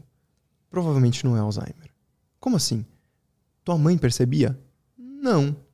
Sua mãe ficava brava quando você falava que a memória dela ficava. Quem tem Alzheimer geralmente tem a nosognosia, que é a não percepção da própria doença. Ou seja, a pessoa esquece do próprio esquecimento. Ela esquece que ela esquece. Então, Alzheimer é uma doença que é, é muito Nossa. bad para a família, mas para a pessoa ela tá tranquila. A pessoa tá muitas vezes tranquila. Porque... Ela nem sabe. Não. e se você tentar falar para ela, ela não vai acreditar, vai ficar brava. Vai ficar brava e brigar contigo. Porque ela não tem a percepção de que ela tá esquecendo. Eventualmente, pontualmente, ela pode até perceber que tem alguma coisa e aí depois ela esquece disso de novo e volta a não perceber. Entendeu? Você pergunta, tipo, ah, dona Maria, como é que tá a memória? Ai, tá ótima. O resto, ah, não, o resto tá meio ruim, né, doutor? Mas a memória, ó, tá ótima. Ela tem certeza, porque ela não percebe a falha. Quem percebe a falha é exatamente quem a memória funciona para perceber a falha. Porque você começa a fazer um treco chamado hipervigilância da memória. Você começa a ficar tão preocupado que você começa a prestar tanta atenção na sua memória que você começa a perceber que cada micro falhazinha e você começa a gastar muito da sua capacidade cognitiva para se autovigiar. E aí você acaba limitando a sua capacidade cognitiva. A gente tem um tipo de memória que a gente chama de memória de trabalho, que é uma memória de duração muito curta, mas não só é curta, como ela armazena pouca coisa. Então você não consegue armazenar muita coisa. É o que acontece quando você vai para a cozinha e esquece o que você está fazendo. Como você só consegue, por exemplo, eu aqui na memória de trabalho, eu tô olhando para você, eu sei que eu tenho o microfone aqui, eu sei que tem essa tampinha aqui, eu sei que tem a minha água aqui. Agora, tipo, qualquer outra coisa, meu celular tá ali, eu nem lembrava. Eu já tinha esquecido, já tinha ido embora. Por quê? Porque tava na memória de trabalho quando eu coloquei ele ali em cima.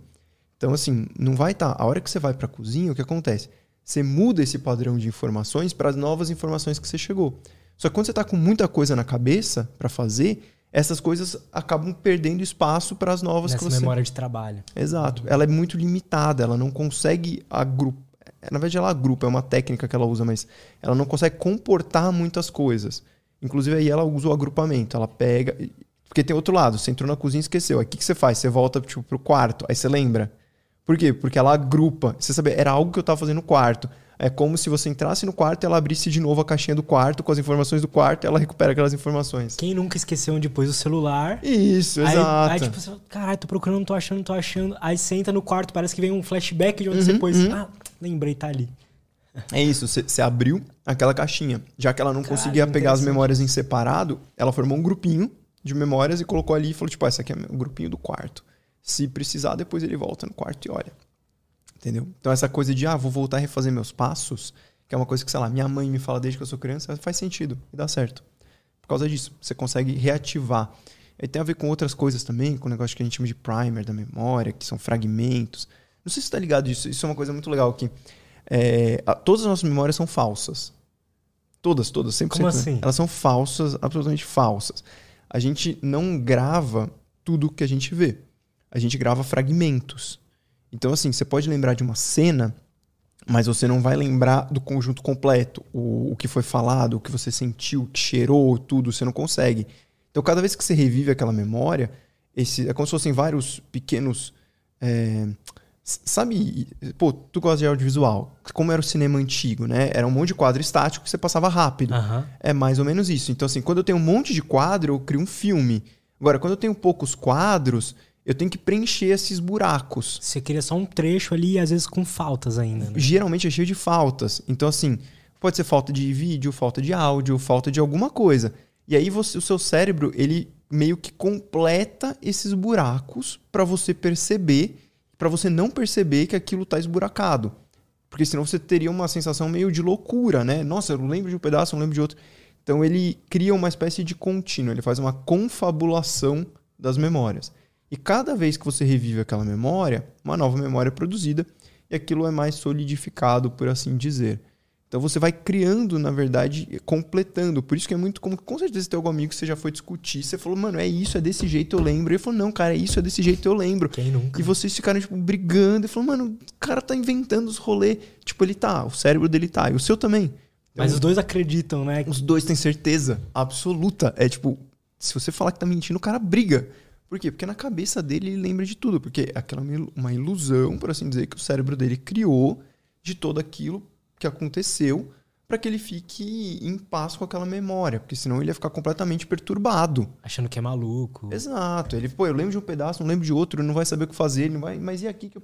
Então é melhor para o seu cérebro ter memórias falsas, mas que não te impeçam de fazer alguma ação, do que ter buracos que te impeçam alguma ação. Ah, mas como ele sabe disso? É um trequinho chamado evolução. Provavelmente quem tinha os buracos não selecionou. E a gente está aqui hoje porque esse mecanismo foi evolutivamente satisfatório. Então, essa, essa memória aqui é a que não é a de trabalho. É outro, é outro tipo Exato. de memória. A gente tem. Você, dependendo da linha, vamos dizer, quase filosófica, se for pensar em memória, você vai ter tipo graus, né? Aí a visão tradicional você fala assim: você teria memória de trabalho, que é a mais curta de todas, né? Aí você tem a memória de curta duração, aí você tem a memória de longa duração. Aí você tem uma, uma visão meio filosófica que seria tipo assim: a, a noção de consciência é uma memória instantânea. Tipo, saber que nós estamos aqui é como se fosse uma memória extremamente instantânea. Ela é formada e destruída no mesmo instante. Sim, você é consegue um... se sentir consciente ou Isso. não, só tá rolando, né? Exato. E aí viria a memória de trabalho. Só que essas duas memórias, elas não usam o sistema, vamos dizer assim, que a gente mais pensa quando fala memória.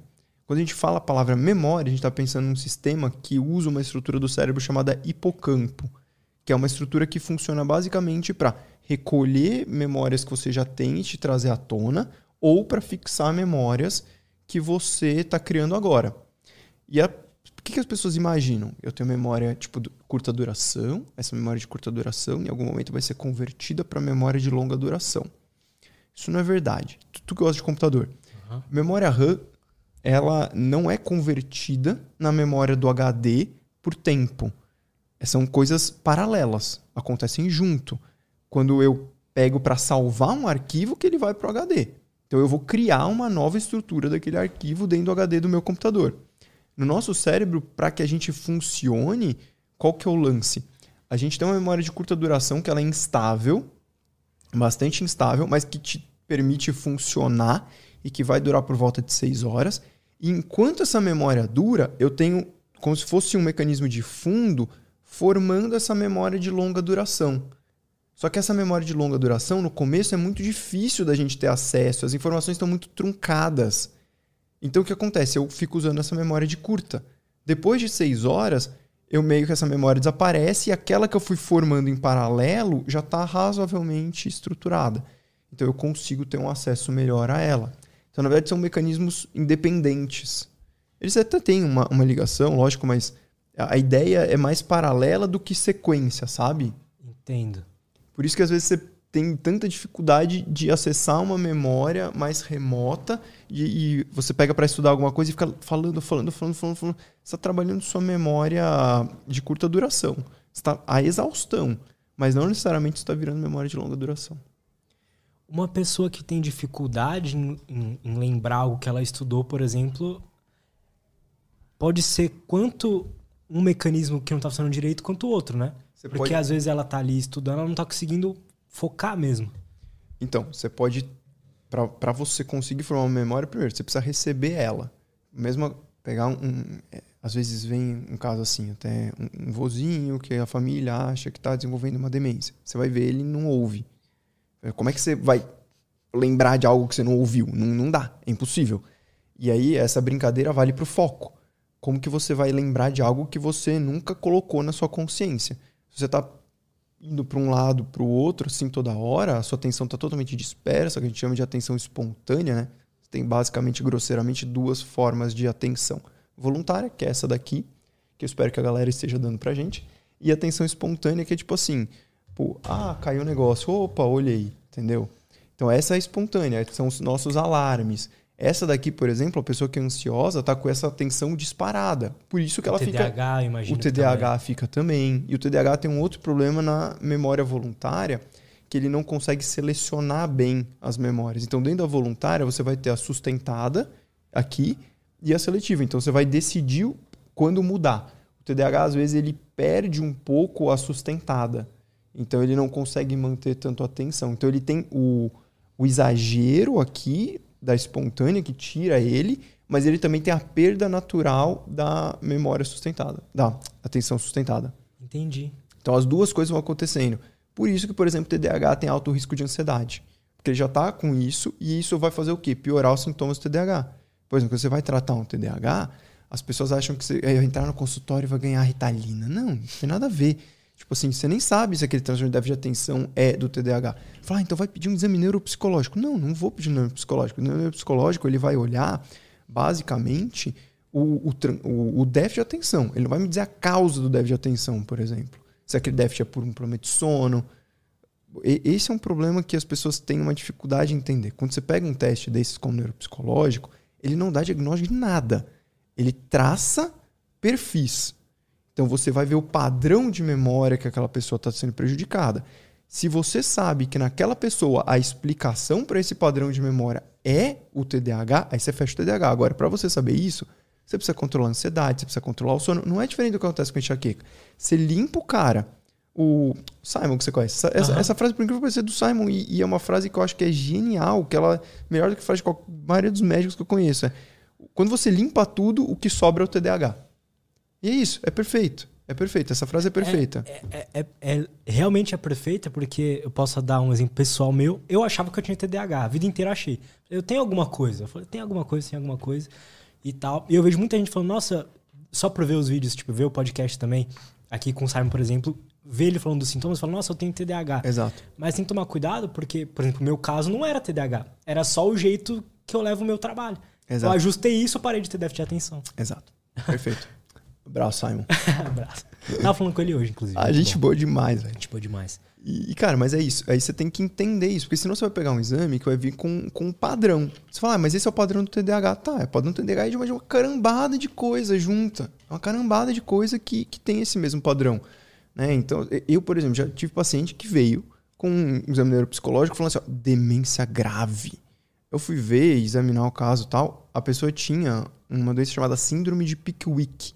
Síndrome de Pickwick é uma forma, como se fosse uma apneia do sono muito grave, onde a pessoa acaba sendo tão obesa que, pela quantidade de gordura, o tórax não expande, então ela não consegue respirar. Então, assim, a pessoa dormia na minha frente. É, Ela vinha acompanhada, né? Tipo, da filha, por exemplo, e eu falando aqui, a pessoa dormindo, apoiada nela mesma, assim, tipo, entendeu? Não, por quê? Porque não era. Era Caraca. outro problema. Só que veio no neuropsicológico, como? E não é que foi, ah, o cara, a pessoa que fez neuropsicológico é incompetente. Não, cara, fez direitinho, ela fez a função dela. Fez lá, perfeito, aplicou os testes, tudo bonitinho. Já. O, o erro é concluir que aquilo, inclusive essa pessoa estava com um tratamento para Alzheimer. Nossa. é tipo um freestyle de, Exato. de doença. Exato. Exato. Tipo, e, e qual foi o tratamento dela a longo prazo? Chama cirurgia bariátrica. Entendeu? Ressuscitou.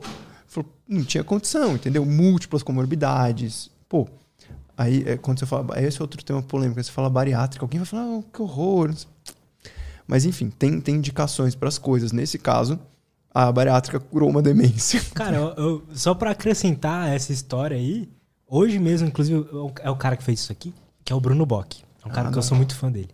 E ele tem um cachorro, mano, um cachorro gordo, uma raça lá. E ele já tava, tipo, já fazia um ano que esse cachorro não tava dormindo bem. O cachorro começou a, tipo, ter meio que depressão, assim.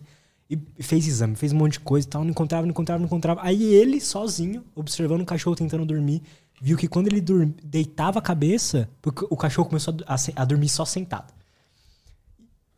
Aí quando ele deitava a cabeça, a narina dele fazia isso aqui. Ah, sim. Aí ele- eles vão fazer a cirurgia, né? Uhum. Mas pra, pra já, antes da cirurgia, ele conseguir dormir, colocaram dois plastiquinhos assim e o cachorro voltou ao É. Bizarro, Em, bizarro. em seres humanos, né? Fazendo um paralelo, isso existe. Chama síndrome de resistência aviária superior. Quando você faz o exame. E, e esse que é o problema, que as pessoas elas não sabem interpretar um exame e elas olham o exame e tiram uma conclusão errada. Se você faz um exame, por exemplo, que é uma polissonografia, que é um exame que você vai dormir com um monte de eletrodo, e uma das coisas que a gente faz diagnóstico desse exame é a apneia do sono, que é aquilo que a gente estava falando, da pessoa não conseguir respirar à noite. A apneia do sono, por definição, ela é uma doença que acontece aqui no pescoço. Então, assim, a flacidez dessa musculatura, a gordura, tudo deixa ela flácida. Essa musculatura, ela colaba, ela cai e impede a passagem do ar. Só que algumas pessoas não conseguem respirar à noite, não por causa disso, mas porque o nariz não funciona. Então, quando você faz o exame, vem lá apneia. Tá escrito apneia obstrutiva. Vem lá um monte de eventos de apneia obstrutiva. Você fala, pô, isso é apneia do sono. Ué, tá até o mesmo nome. Aí que você vai ver, na verdade, a pessoa não respira pelo nariz. E ela começa a fazer apneia por causa disso. Então, na verdade, o que ela tem é um treco chamado síndrome de resistência da via aérea superior. Ou seja, ela não consegue respirar pelo nariz.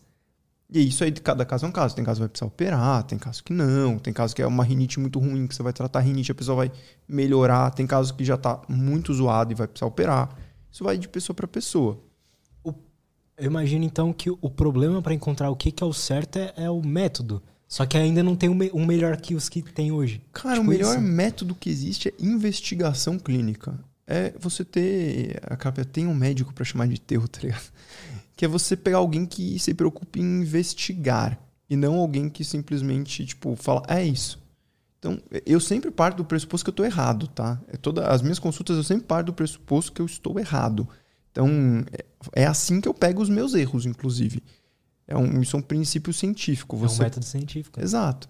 Você parte do pressuposto que está errado e vai tentar provar que está errado. Enquanto eu não consigo provar que eu estou errado, eu continuo naquela linha. Mas eu me esforço para provar que eu estou errado toda vez.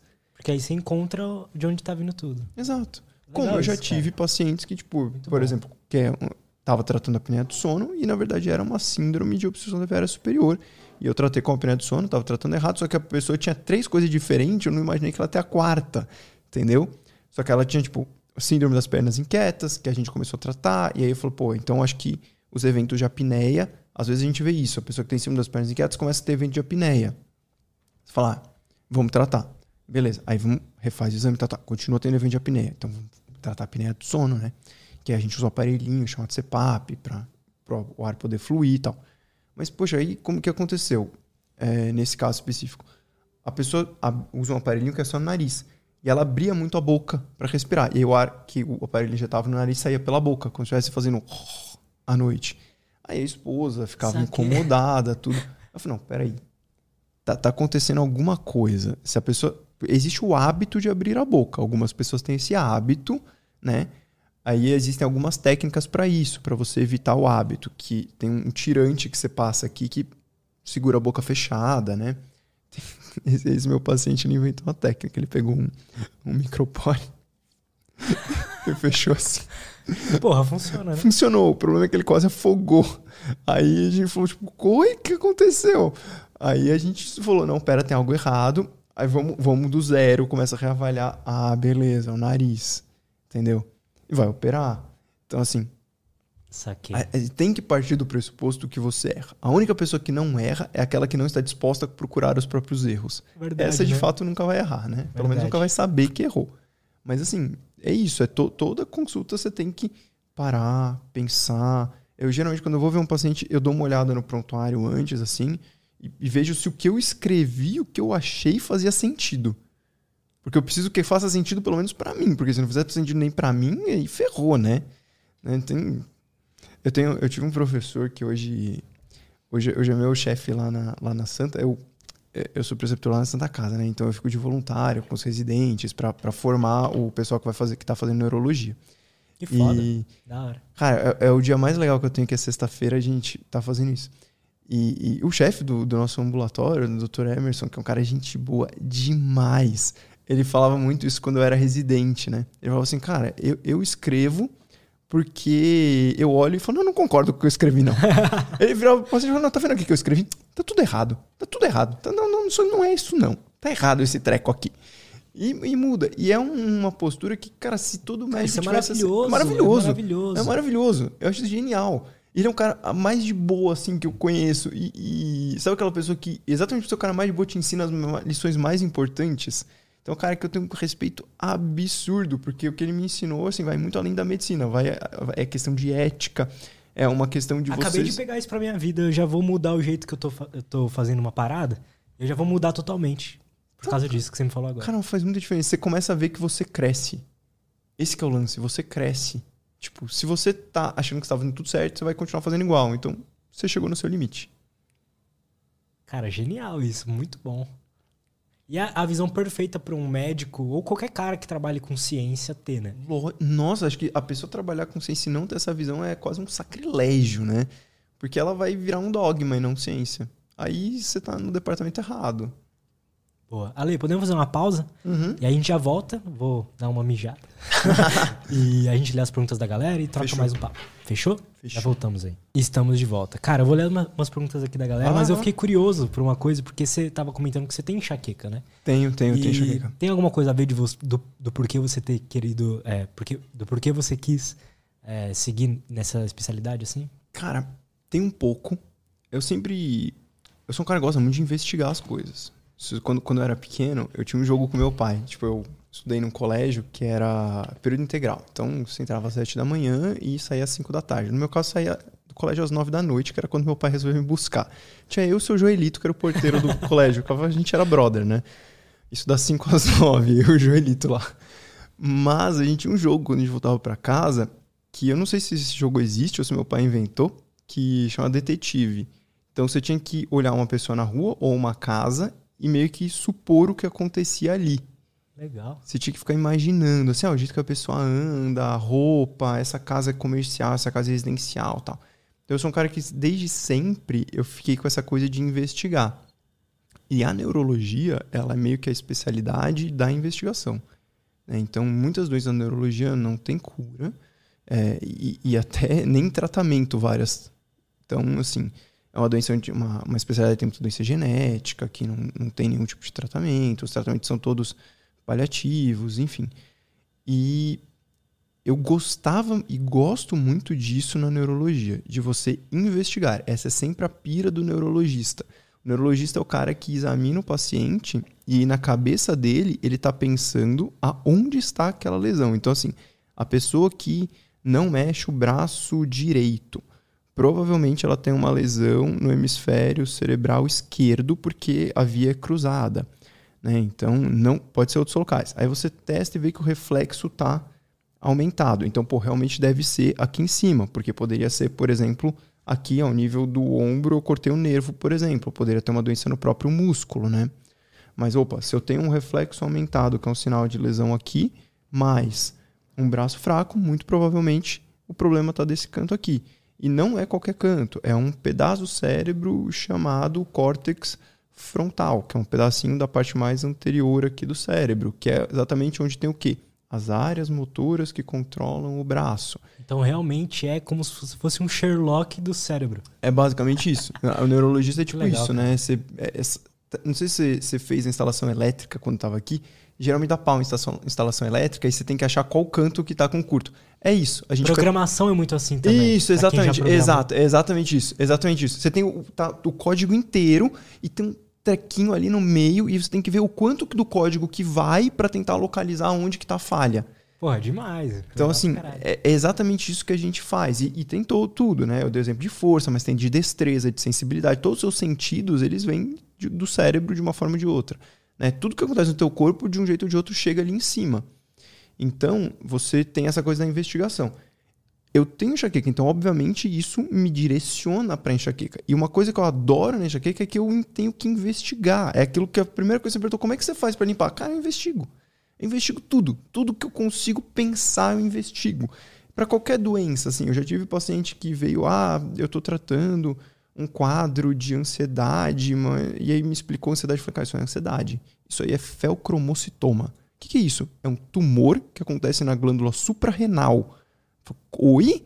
Exatamente. Oi? Esse, esse, tumor tá liberando um treco chamado catecolamina no teu sangue que tá fazendo seu coração disparar. Isso não é crise de pânico.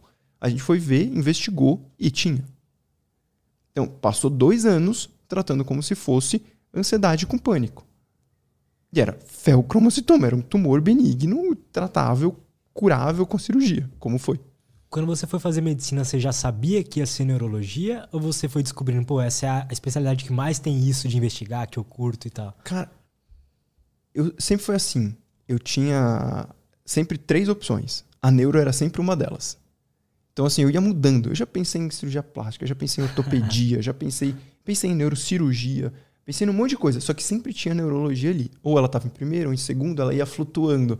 Todo o resto mudava. A neurologia sempre continuava.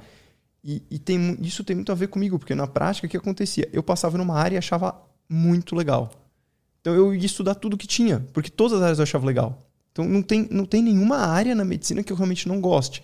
Isso foi para mim foi genial, porque para o cara que gosta de investigar, você tem que saber tudo de tudo. Tá ligado? É, é, é a ideia disso. Eu falei, cara, qual é a especialidade que mais investiga?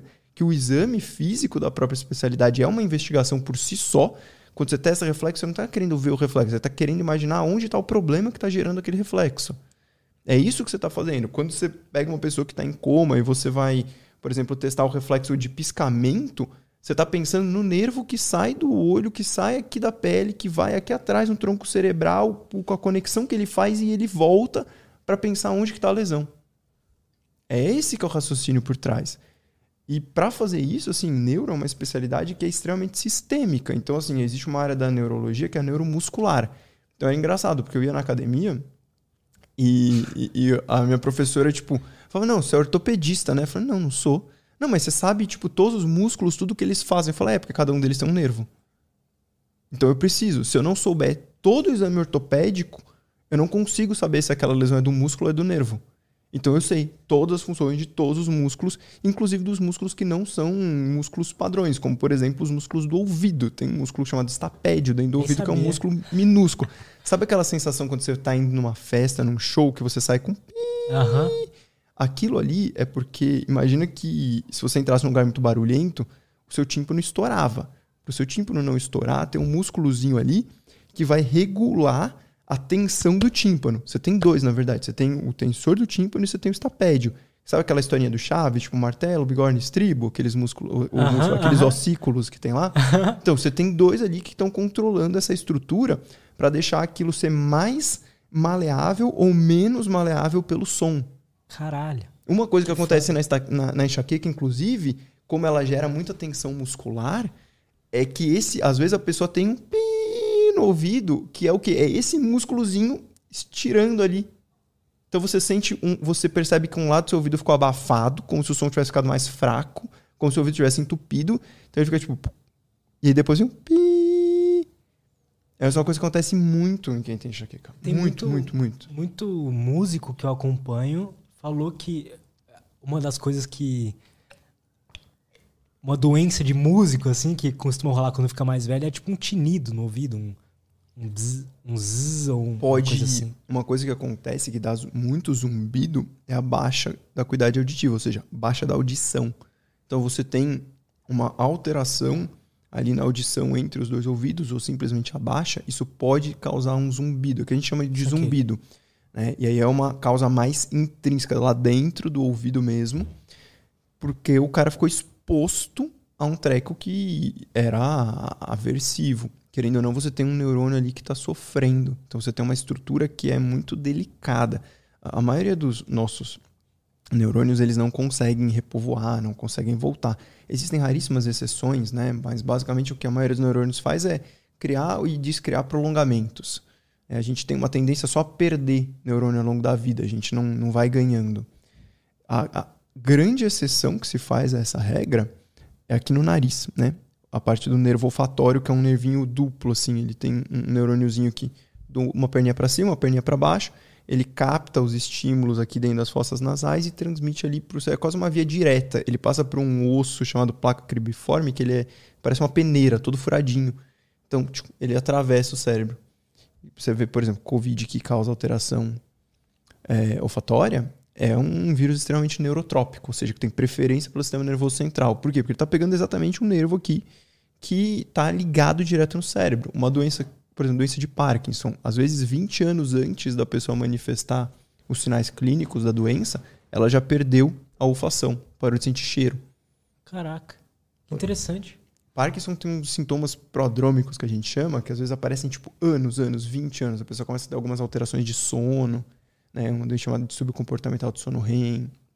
Começa a aparecer muito, muito, muito tempo, 10, às vezes 20 anos antes.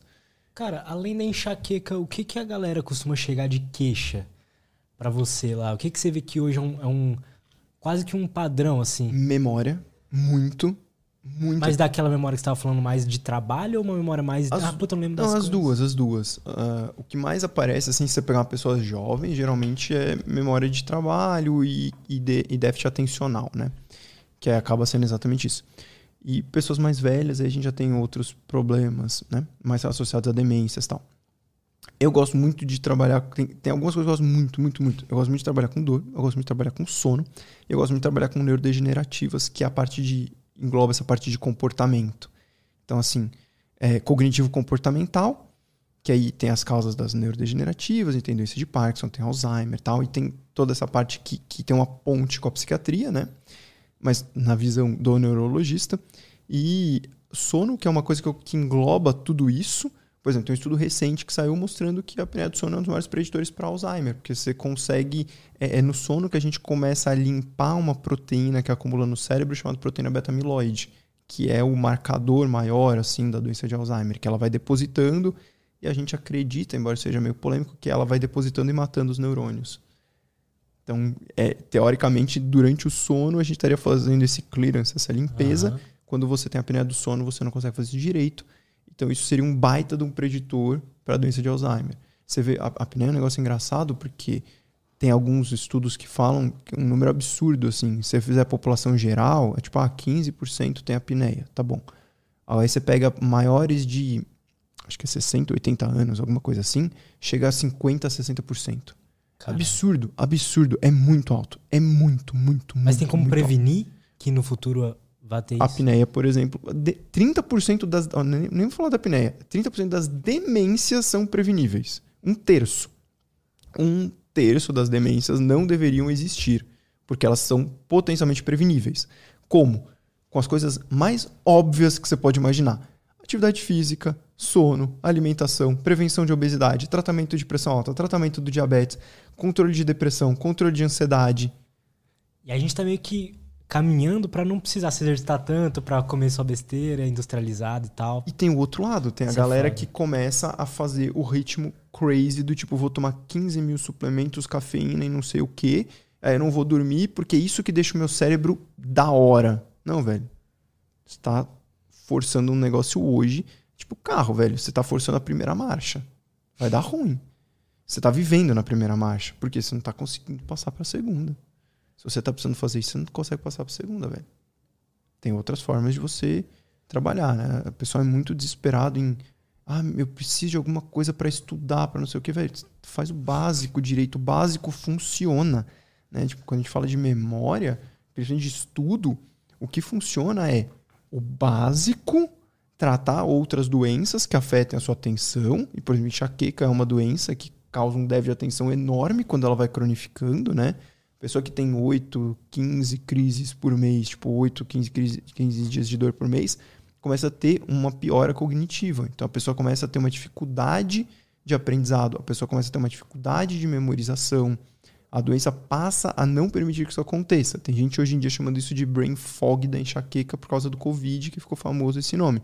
É um nome que está mais assim na mídia do que na ciência, mas Brain fog? da, da enxaqueca. Tá. Do Covid já está bem estabelecido nos trabalhos. O do Covid, inclusive, são uns trabalhos muito doidos. Não sei se Cara, eu já ouvi falar disso, mas se puder me explicar melhor. Uhum. a gente não sabe exatamente qual que é, quais são todas as origens do déficit cognitivo que o pessoal chama de brain fog, porque provavelmente não é uma coisa só. Muito provavelmente esse déficit cognitivo é um bando de coisa junta. né? Então, uma coisa que é a apneia do sono, Covid causa apneia do sono, a gente está vendo isso, causa insônia, causa apneia do sono, causa distúrbios de ansiedade, e isso tudo faz parte desse quadro de brain fog. Algumas pessoas vão ter lesão direta no cérebro, então elas realmente vão ter lesão ali, você consegue fazer uma ressonância e encontrar a lesão induzida pelo Covid, e elas vão ter alteração cognitiva. É. Não, tem casos de pessoas tetraplégicas por causa do Covid. Eu já ouvi falar disso, mas caralho, é, é preocupante. Tem, tem casos de uma síndrome chamada de síndrome de Guillain-Barré, que a pessoa paralisa o corpo inteiro. O, o Bira teve isso, né? Um amigo nosso. Ele Então. teve, mas não foi por causa Não, do Covid, Covid, é. É que Guillain-Barré tem várias causas. Geralmente é uma síndrome pós-viral. Você tem uma infecção viral de algum tipo, e aí depois o seu corpo, ele, a- aqueles anticorpos que o seu corpo produziu para atacar o vírus, eles são um pouco defeituosos, vamos dizer assim, e aí eles começam a atacar o próprio corpo. E ele escolhe para atacar onde? Exatamente os nervos que controlam a parte da musculatura. Então você começa a paralisar, inclusive o diafragma, que é o músculo que você usa para respirar. Aí você morre porque você não respira. Né? Tipo, a morte mais bizarra possível. Você morre porque o teu músculo que faz você respirar tá paralisado. Total. Então, aí é super grave por causa disso. Mas no caso do Covid tem uma coisa que é mais doida, que eu, na minha opinião é bem mais doida que a gente começou a ver, que o Covid causa um treco chamado desautonomia. O que é desautonomia, né? A gente tem sistema nervoso, ele tem um monte de divisão. Então, assim, você tem o sistema nervoso central, que é encéfalo, que é o que as pessoas chamam de cérebro, geralmente, apesar de que não é só o cérebro, mas enfim, é a cabeça, é o que está na cabeça, e a medula, que é o que está aqui na sua coluna aqui atrás. Esse é o central. Aí você tem o periférico, que são os nervos que estão saindo, beleza? Os nervos que estão saindo, você tem todo tipo de nervo. Você tem nervo que é motor, que você está controlando Eles aqui vão pra todo o corpo. para todo o corpo, para todo o corpo, inclusive para os órgãos internos. Então, por exemplo, você está sentindo uma, um mal-estar gástrico e tem um nervo que está subindo aquela informação. Para você ter uma motilidade gástrica adequada, por exemplo, é, hum, dar um exemplo bem, bem bobo. Tem muita gente que vai no banheiro depois que toma café da manhã. Então, tipo, vai no banheiro fazer cocô depois toma café da manhã. Por quê? Porque tem um reflexo chamado reflexo, reflexo gastrocólico, porque tem um nervinho que percebe que comida caiu no estômago, manda informação para o sistema nervoso entérico, isso pode chegar até o cérebro, mas geralmente é direto para o sistema nervoso entérico, mas tem um nervinho ali que vai até o cólon, que é o final ali do intestino, e literalmente faz aquele treco movimentar para liberar espaço para o que está chegando. Comigo é assim. Então, velho, reloginho, o famoso reloginho. É. Né? Então eu tomei café e vou no banheiro. Mas é, Total, é isso. é um reflexo, chama reflexo gastrocólico. Da mesma forma como você vê uma comida e começa, por exemplo, a salivar. Então, por que isso acontece? Porque o seu cérebro recebeu a informação visual, interpretou que aquilo é comida, e aí ele mandou para um nervo que chegou aqui nas suas glândulas salivares para dar informação. Glândula contrai e começa a produzir saliva porque vai vir comida. Então já tem que estar com a boca salivando. Caraca, interessante isso. Então você tem nervo no corpo inteiro. Por isso que O neuro- nervo, me corrija se eu estiver errado, na, naqueles, naquelas fotos de anatomia que a gente vê aquele negocinho amarelinho que corre assim ou nada a ver? Normalmente nas fotos ele- eles fazem amarelo mesmo, né? É porque a padrão de foto é artéria, é vermelho, veia é azul e nervo é amarelo. Na Pode prática crer. ele é meio branco. Pode crer. É, cê- aquela história, por exemplo, cérebro, né? A matéria cinzenta, a matéria branca, né? Tipo do cérebro, massa cinzenta, massa branca, é porque de fato tem, tem essas cores. Né? No- quando tá vivo, assim, você não repara, mas na peça anatômica, assim, é mais, é mais claro isso. Você consegue ver o córtex, que é a parte de fora, onde tem o corpo dos neurônios, ele é cinzento. E a parte mais interna, que praticamente só tem prolongamento, então os fios que saem do neurônio para se conectar entre vários neurônios, que aí a gente chama de axônios e dendritos, que esses são têm um aspecto mais branco, porque como que funciona a transmissão nervosa? Você tem um neurônio, que é uma célula, ele tem um prolongamento e vai conectar num outro neurônio, que é uma outra, não necessariamente um neurônio, mas vai conectar numa outra célula. Então eu gero um impulso nervoso que sai daqui e, vem, e tem que ser captado aqui, beleza? Muitos são extremamente longos. Imagina um que sai, por exemplo, da sua coluna até a ponta do seu dedão. Tá. Se você tem dois metros de altura, meu amigo, isso é um, é um único fazendo todo esse trajeto. Seria muito fácil dessa informação se perder no meio do caminho.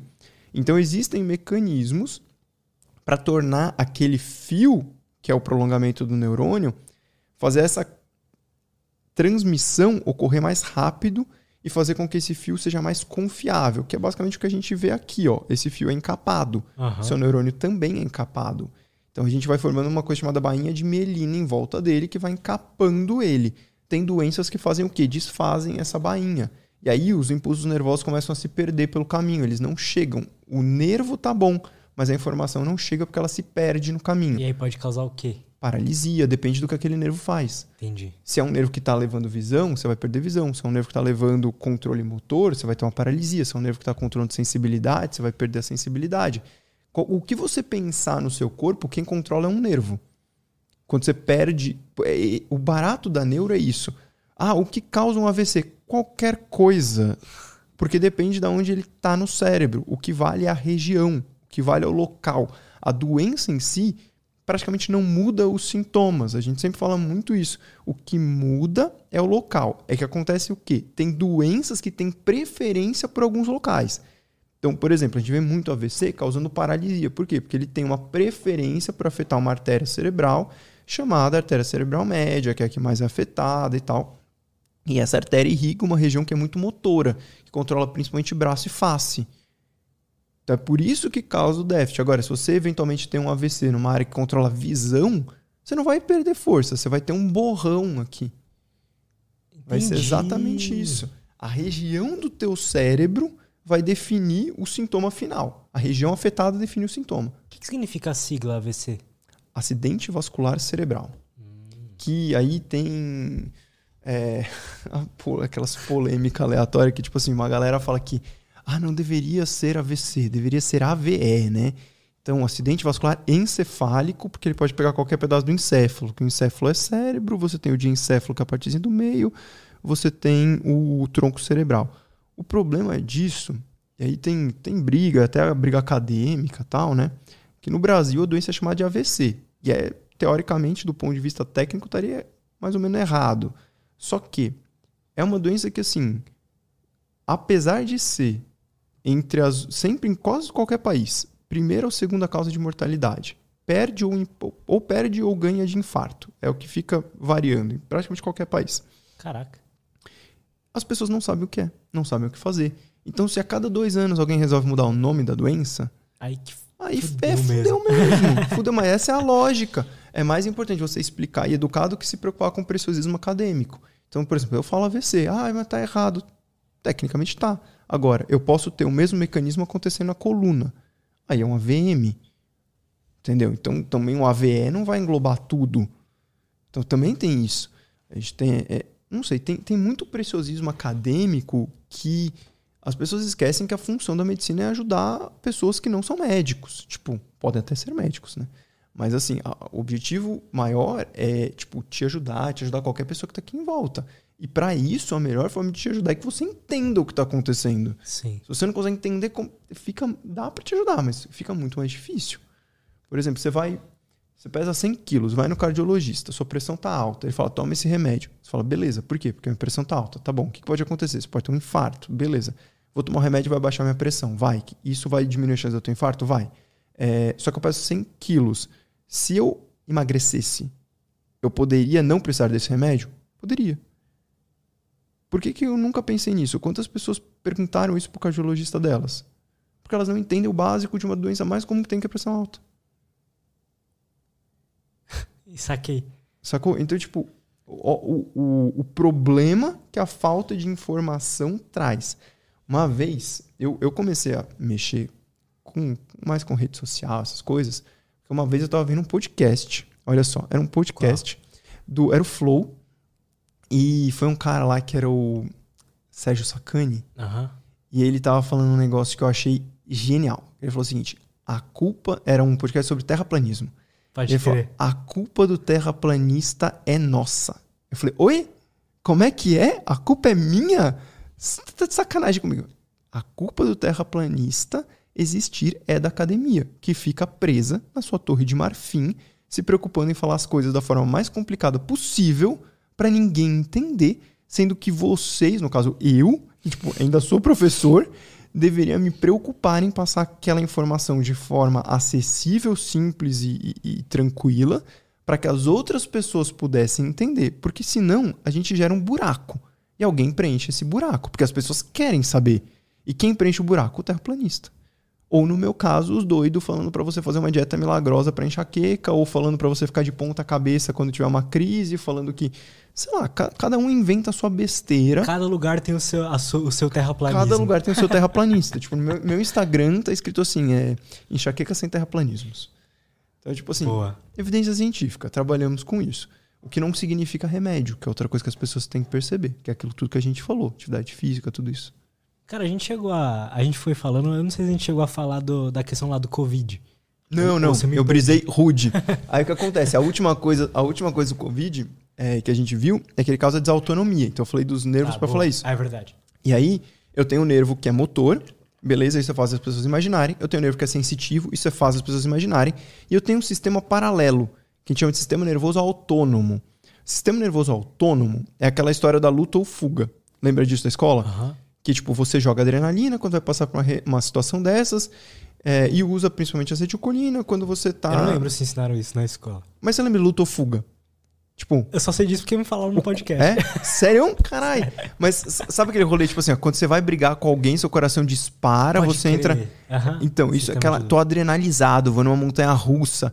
Esse rolê, ele é mediado, ele é conduzido, ele é, é seguido, enfim, pelo sistema chamado sistema nervoso autônomo. E esse sistema está muito ligado aos órgãos internos também, inclusive glândulas tal e vasos sanguíneos coração, vasos sanguíneos, ou seja, ele acelera teu coração e contrai seus vasos sanguíneos. Agora imagine uma situação. A gente está aqui sentado. Se eu levantar, o que, que vai acontecer? A quantidade de sangue que vai chegar no meu cérebro tende a diminuir, porque eu estou levantando e colocando uma necessidade para o meu coração bombear mais sangue, porque eu vou perder sangue que vai descer para as minhas pernas.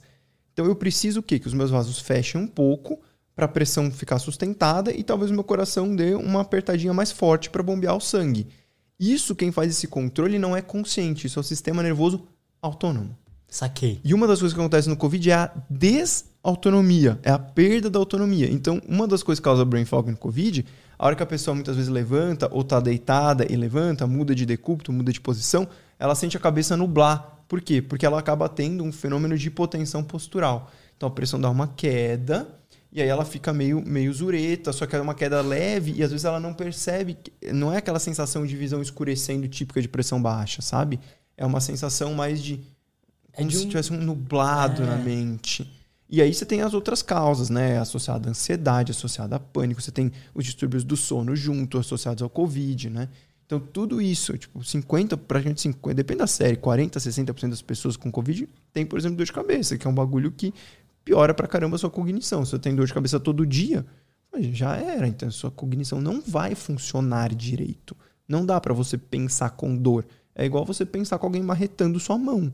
Não consegue. Você consegue pensar em dar um soco na pessoa. É, a única coisa. Então, o Covid, ele, às vezes, ele acaba é, parando de funcionar essas partes automáticas assim uhum. do, do, nosso corpo. Entendi. Exatamente. Isso pode recuperar, pode não. Como é um treco muito novo, como que eu sei se vai recuperar ou não? A gente vai acompanhando essas pessoas nos trabalhos científicos e vai ver daqui a alguns anos quantos recuperaram e quantos não recuperaram. É a coisa mais que dá para fazer e, e, detectar os sintomas e tentar tratar esses sintomas, né? Se quando é um caso associado à desautonomia, tem tratamento específico. Cara, legal. Podemos exemplo, as perguntas. Ah, pode falar, vamos, pode falar. Por exemplo, pode um falar. tratamento para desautonomia é isso aqui, ó, água porque você aumenta a quantidade de líquido, ou seja, mais sangue é mais difícil de falhar. Saquei. Boa. Vamos as perguntinhas lá, da galera? Vamos. Bastante pergunta. Bom, a Andrea Magalhães mandou. Pergunta para o doutor Alexandre. Ah, não, já veio o doutor. pula, pula. Pergunta para o Ale. Uhum. Qual a eficácia dos antidepressivos no tratamento da enxaqueca? Tem isso? Tem. A gente usa alguns antidepressivos, a maioria deles piora. Tá? Ah, é? A maioria dos antidepressivos piora. Tem dois que são aprovados só. Só dois. Os antidepressivos mais comuns que a gente vê usando, que são os inibidores seletivos de captação. É, eu sou de uma linha que eu penso assim, eu detesto esses nomes tipo antidepressivo, pra, porque não faz sentido. É, não faz sentido. Não faz né? sentido nenhum. É, exato. São, na verdade, todas as medicações são neuromoduladores. E aí eles vão modular uma determinada substância. Nesse caso, os inibidores seletivos de captação de serotonina, ou seja, eles mexem na serotonina. São os mais comuns. Esses tendem a piorar a enxaqueca. O pessoal vai começar a ter dor de cabeça, tudo e tende a piorar. Né? Estalopram, sertralina, fluoxetina, eles tendem a, a piorar as dores. Os que a gente usa, a gente tem geralmente os que são os duais, que mexem na serotonina e na noradrenalina. E aí o que realmente está provado, que os trabalhos científicos mostram resultado, né? Um nível de evidência que a gente chama de B, que é um chamado venlafaxina. Esse a gente usa bastante nos pacientes que precisam. Ele é duplo, assim? Ou... Ele é duplo, ele mexe na serotonina e na, na noradrenalina, nos dois. E a gente um usa um outro que a gente chama de tris... Oi, Siri. Siri. É...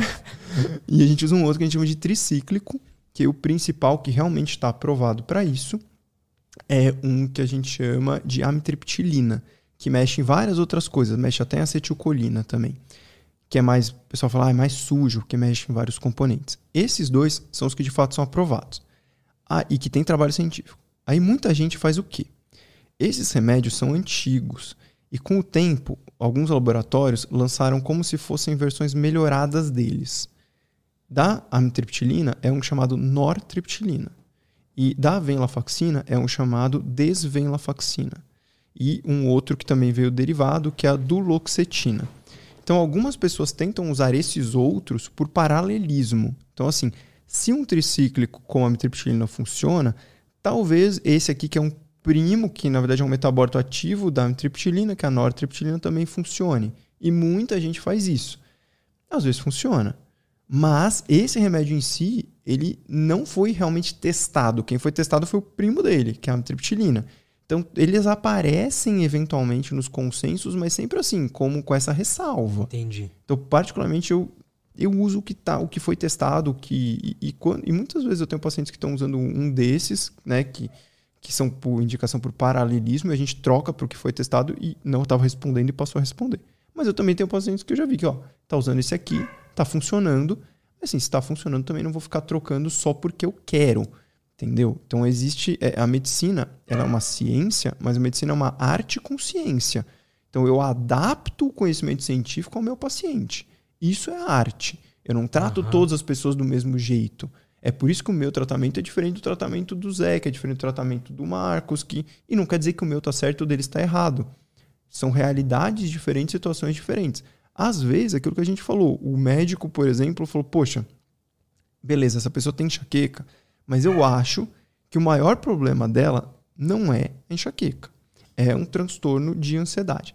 E aí eu quero usar esse remédio aqui, porque eu acho que para o caso dela, mesmo que não seja um remédio específico para enxaqueca, se eu conseguir melhorar essa transtorno de ansiedade, eu vou conseguir dar uma melhorada na enxaqueca por tabela. Isso é um raciocínio. Saquei. Eu, particularmente, não gosto desse raciocínio porque eu parto do seguinte pressuposto. Tirando umas medicações mais novas que agora existem, né? A maioria dos profiláticos, eles têm uma eficácia por volta de 60%. 60% não é muita coisa. Tipo, uma moeda é 50. Verdade. então, como que eu escolho um medicamento baseado nisso? Primeira coisa, efeito colateral que, que a pessoa pode ou não suportar. Então, se a pessoa, se eu acho que aquele efeito colateral não é suportável, de cara esse remédio já está fora, óbvio. Né? De um princípio da medicina, né? Primo non nocere, que primeiro não faça mal. Depois você pensa em fazer o bem. Mas primeiro não faça mal, que já é um bom caminho. E aí sim, você pensa o seguinte, por exemplo, eu tenho um remédio que pode atuar no controle da ansiedade e no controle da enxaqueca.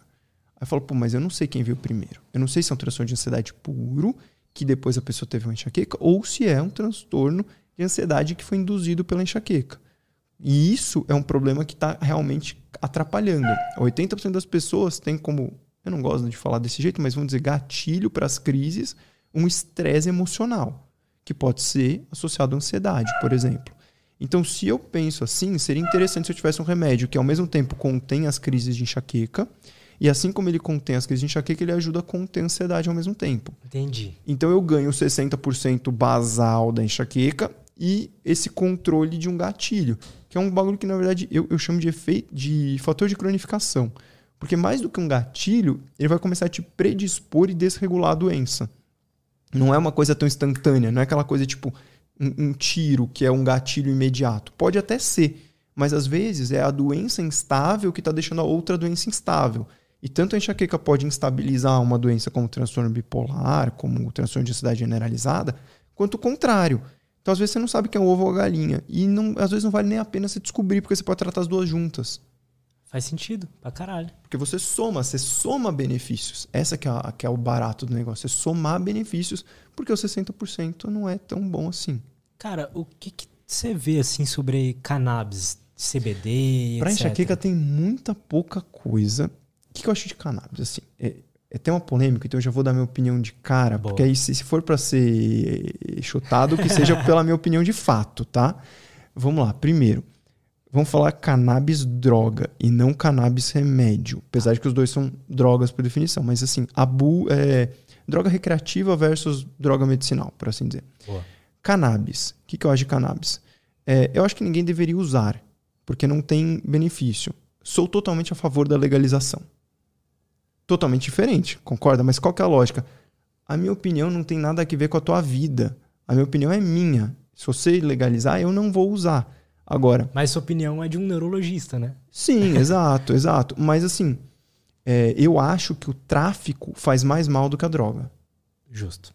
Porque o tráfico de droga vira tráfico de armas, porque o tráfico de droga vira preconceito, porque se você, por exemplo, legaliza, você, não é feito desse jeito no Brasil, tá? Mas, por exemplo, cigarro, você tem imposto. Esse imposto pode ser, poderia ser usado para você pagar o tratamento para as pessoas que se viciaram no cigarro.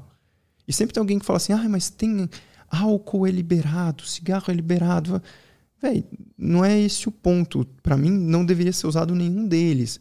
Eu, o que eu estou dizendo é, eu não tenho nada que ver com as suas opiniões pessoais. Eu acho que deveria ser liberado para diminuir o tráfico e para esse dinheiro ser usado no tratamento das pessoas que ficaram dependentes. Ah, mas mais gente vai ficar dependente.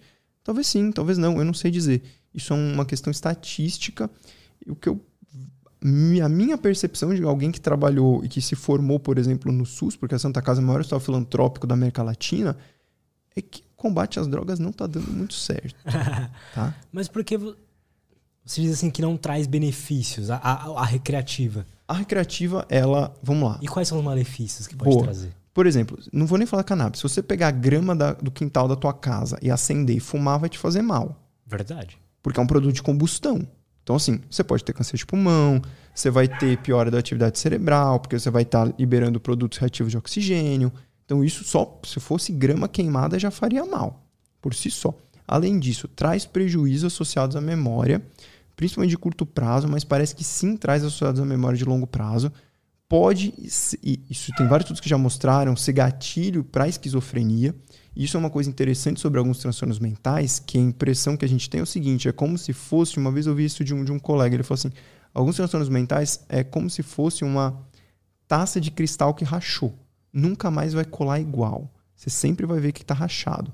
Então são transtornos que você vai passar o resto da vida precisando do remédio e podendo eventualmente descompensar dele. Ah, mas é só para quem tem fator de risco. Tá, e quais são os fatores de risco?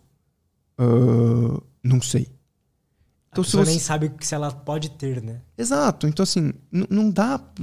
A gente não conhece os fatores de risco. Eu consigo dizer que alguém pode usar cannabis é, recreativa com segurança? Não. Eu não consigo dizer quem. Eu consigo dizer que algumas pessoas específicas têm risco. Pessoas que têm histórico de transtorno mental na família. Beleza. Mas eu consigo dizer que os outros não têm risco? Não consigo. Não tem pesquisa sobre isso ainda. Que é um problema, por exemplo, de você proibir o treco. Porque aí. Já dificulta muito. Né? Exato. Então aí, por isso que eu também falo, eu sou a favor da legalização. Por quê? Porque você precisa ter pesquisa. Porque se você vendesse o treco, o imposto poderia ser utilizado até para financiamento de pesquisa. Sou a favor do uso? Não, não sou. Do mesmo jeito que eu, eu particularmente, não fumo nem bebo álcool. Também não sou a favor do uso de álcool e de cigarro. É uma postura pessoal minha. Ponto. É, aí a questão específica. Que, que, a gente falando. A cannabis tem, não vou lembrar de cor, mas acho que mais de 400 substâncias diferentes. E, e, e, a cannabis que as pessoas compram é um trecão, né? A gente uhum. não sabe o que tem ali dentro, é tipo é bizarro. Uh, um, dessas substâncias, a mais estudada é o canabidiol. O canabidiol tem uma aplicação clara, prática, não vou dizer inequívoca, porque eu falei que a gente sempre tem que se questionar, mas é, a princípio praticamente inequívoca para alguns tipos de epilepsia. Ponto. Isso é o que a gente tem de evidência real hoje de uso de canabidiol para alguns tipos de epilepsia. E tem estudos em outras áreas. Beleza. Essas áreas geralmente são é, transtornos demenciais, como por exemplo Alzheimer, formas demenciais de Parkinson. E aí quando a gente fala isso, fala, oh, a pessoa vai recuperar a memória. Não.